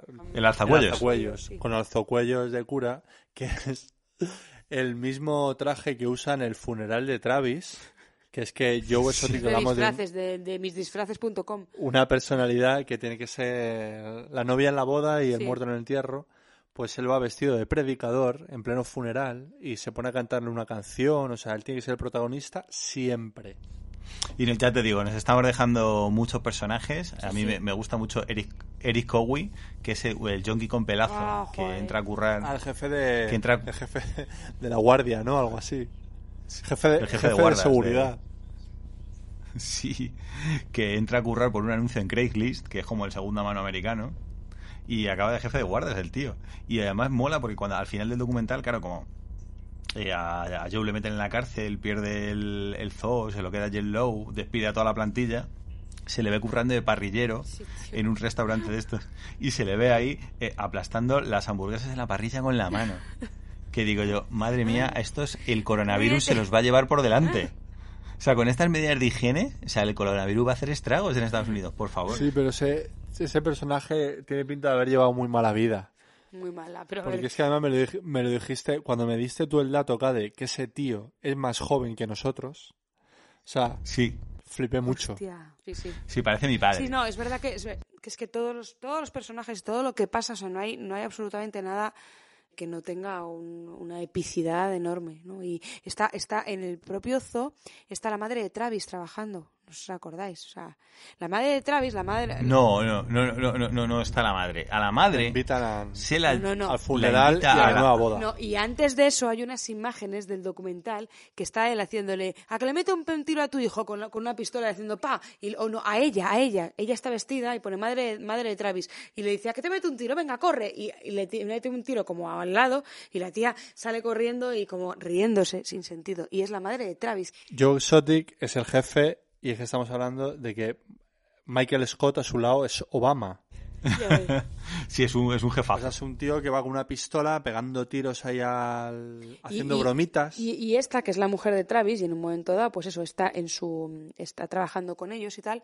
Cuando Travis se muere, está en el funeral llorando, pasándolo fatal. A los 20 días se entera de que su, de que Joe está con otro tío más igual de joven y tal, y se queda ahí como súper jodida. Y, es ella la que dice, y es que a los dos meses, dice, no solo se casa, sino que me invita a la boda. Dice, pues yo acepté porque pensaba que yo, que sé, que me quería mucho, que me tenía tal. Dice, y resulta que a la boda vamos el fotógrafo, ellos dos y yo, ¿sabes? O sea, el nuevo novio, Joe, un fotógrafo y ella. Y era como... Y, y están las imágenes una vez más. Es que lo maravilloso de todo este documental es que hay... Que hay imágenes de Claro, todo. es que hay... Está to- todos los contenidos están, ¿sabes? Están documentados ahí con imágenes. Sí, es toda una maravilla, claro, porque en realidad el objetivo de invitarla era únicamente para que en la página, para que por poder publicar la foto en internet y con el título de, pues si la madre de Travis me da la bendición, todos deberéis darme la bendición. La Todo bendición. está bien. Sí, sí, es, un, es, muy fuerte. Muy bien. ¿Qué hemos aprendido en este viendo este documental? ¿Qué lecciones sacáis? Pues que... ¿Cuál es? No sé. Que Que esa es- metanfetamina tiene que ser muy buena mierda para que Sí. se haya llevado por delante... que no me quiero morir sin probar esa mierda y que estudiéis y os labréis un futuro, no acabéis trabajando en un zoo de carretera, porque Que consultéis abogados cuando queréis hacer cosas, porque el high concept, que a mí más me gusta, es que durante todo el documental se meten en negocios millonarios, en megaproyectos de construcción, en campañas políticas, y el único que consulta un abogado en todo el documental es el puto narcotraf- narcotraficante, no me jodas. Eh, porque toda la caída a los infiernos de Joe es porque no se le ocurrió preguntar a un abogado antes de coger el logo de su rival para meterse el no lío. hace falta, tío, en el mundo de Joe Exotic, o sea, con un mono y un bulldozer puedes levantar un, Un un imperio. imperio, como de hecho si veis el documental me entenderéis por qué he dicho esto. Muy bien, ¿alguna cosita más? ¿O cortamos aquí que llevamos ya... Yo no sé cuántas horas? llevamos. Pues que os lo recomiendo muchísimo, o sea, yo me lo he pasado genial viéndolo. Hacía tiempo que no veía una cosa tan tan guay con la he disfrutado tela. Sí, a mí también. 6 de 7, el último me resulta un poco más... Tal, Sí, el último episodio es un poco, más rollo, pero, pero es verdad que es creciente, que cada episodio es más what the fuck. Que no, no tiene... A ver, ya habéis visto, o sea, cuánto contenido, es que no tiene desperdicio. O sea, todos los personajes, todo. A mí me parece un poco tendencioso en cuanto eso, eh, no es muy objetivo, le presta más atención a una, una narrativa así bastante ágil y bastante que te engancha, en detrimento de eso, de, de, de un poco de falta de objetividad. Pero vamos, a mí me parece estupendo, me lo pasé guay viéndolo. Muy bien.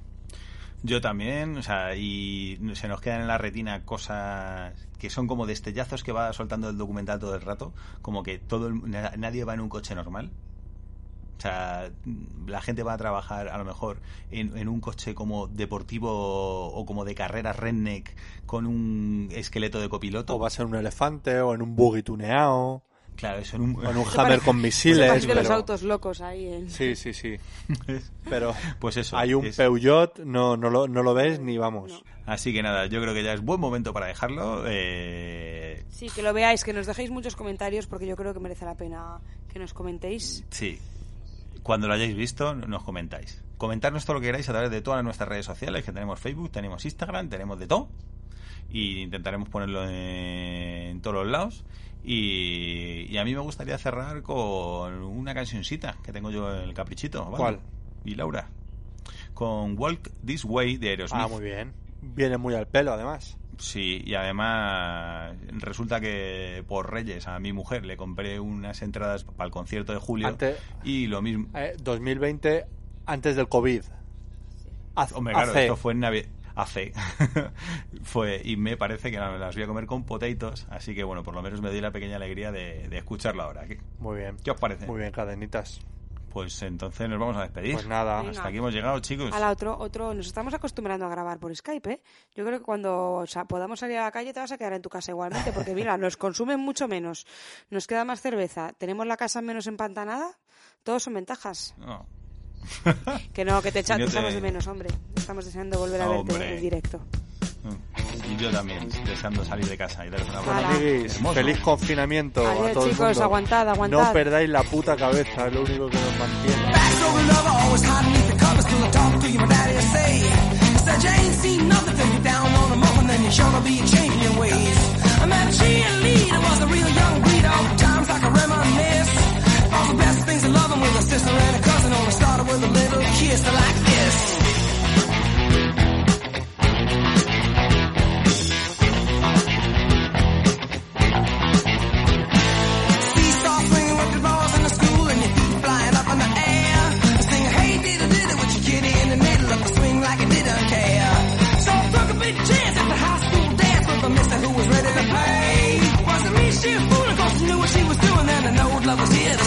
It's you told to.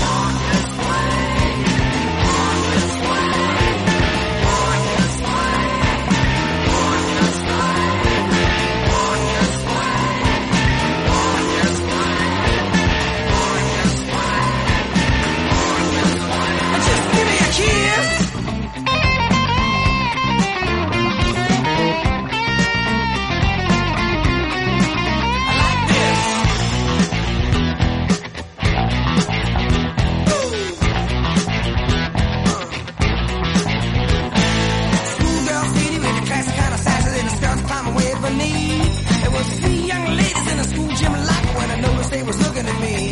I was a high school loser, never made it with a lady. Did the boss told myself something I missed. Then my next door neighbor with a daughter had a favor, so I gave her just a little kiss.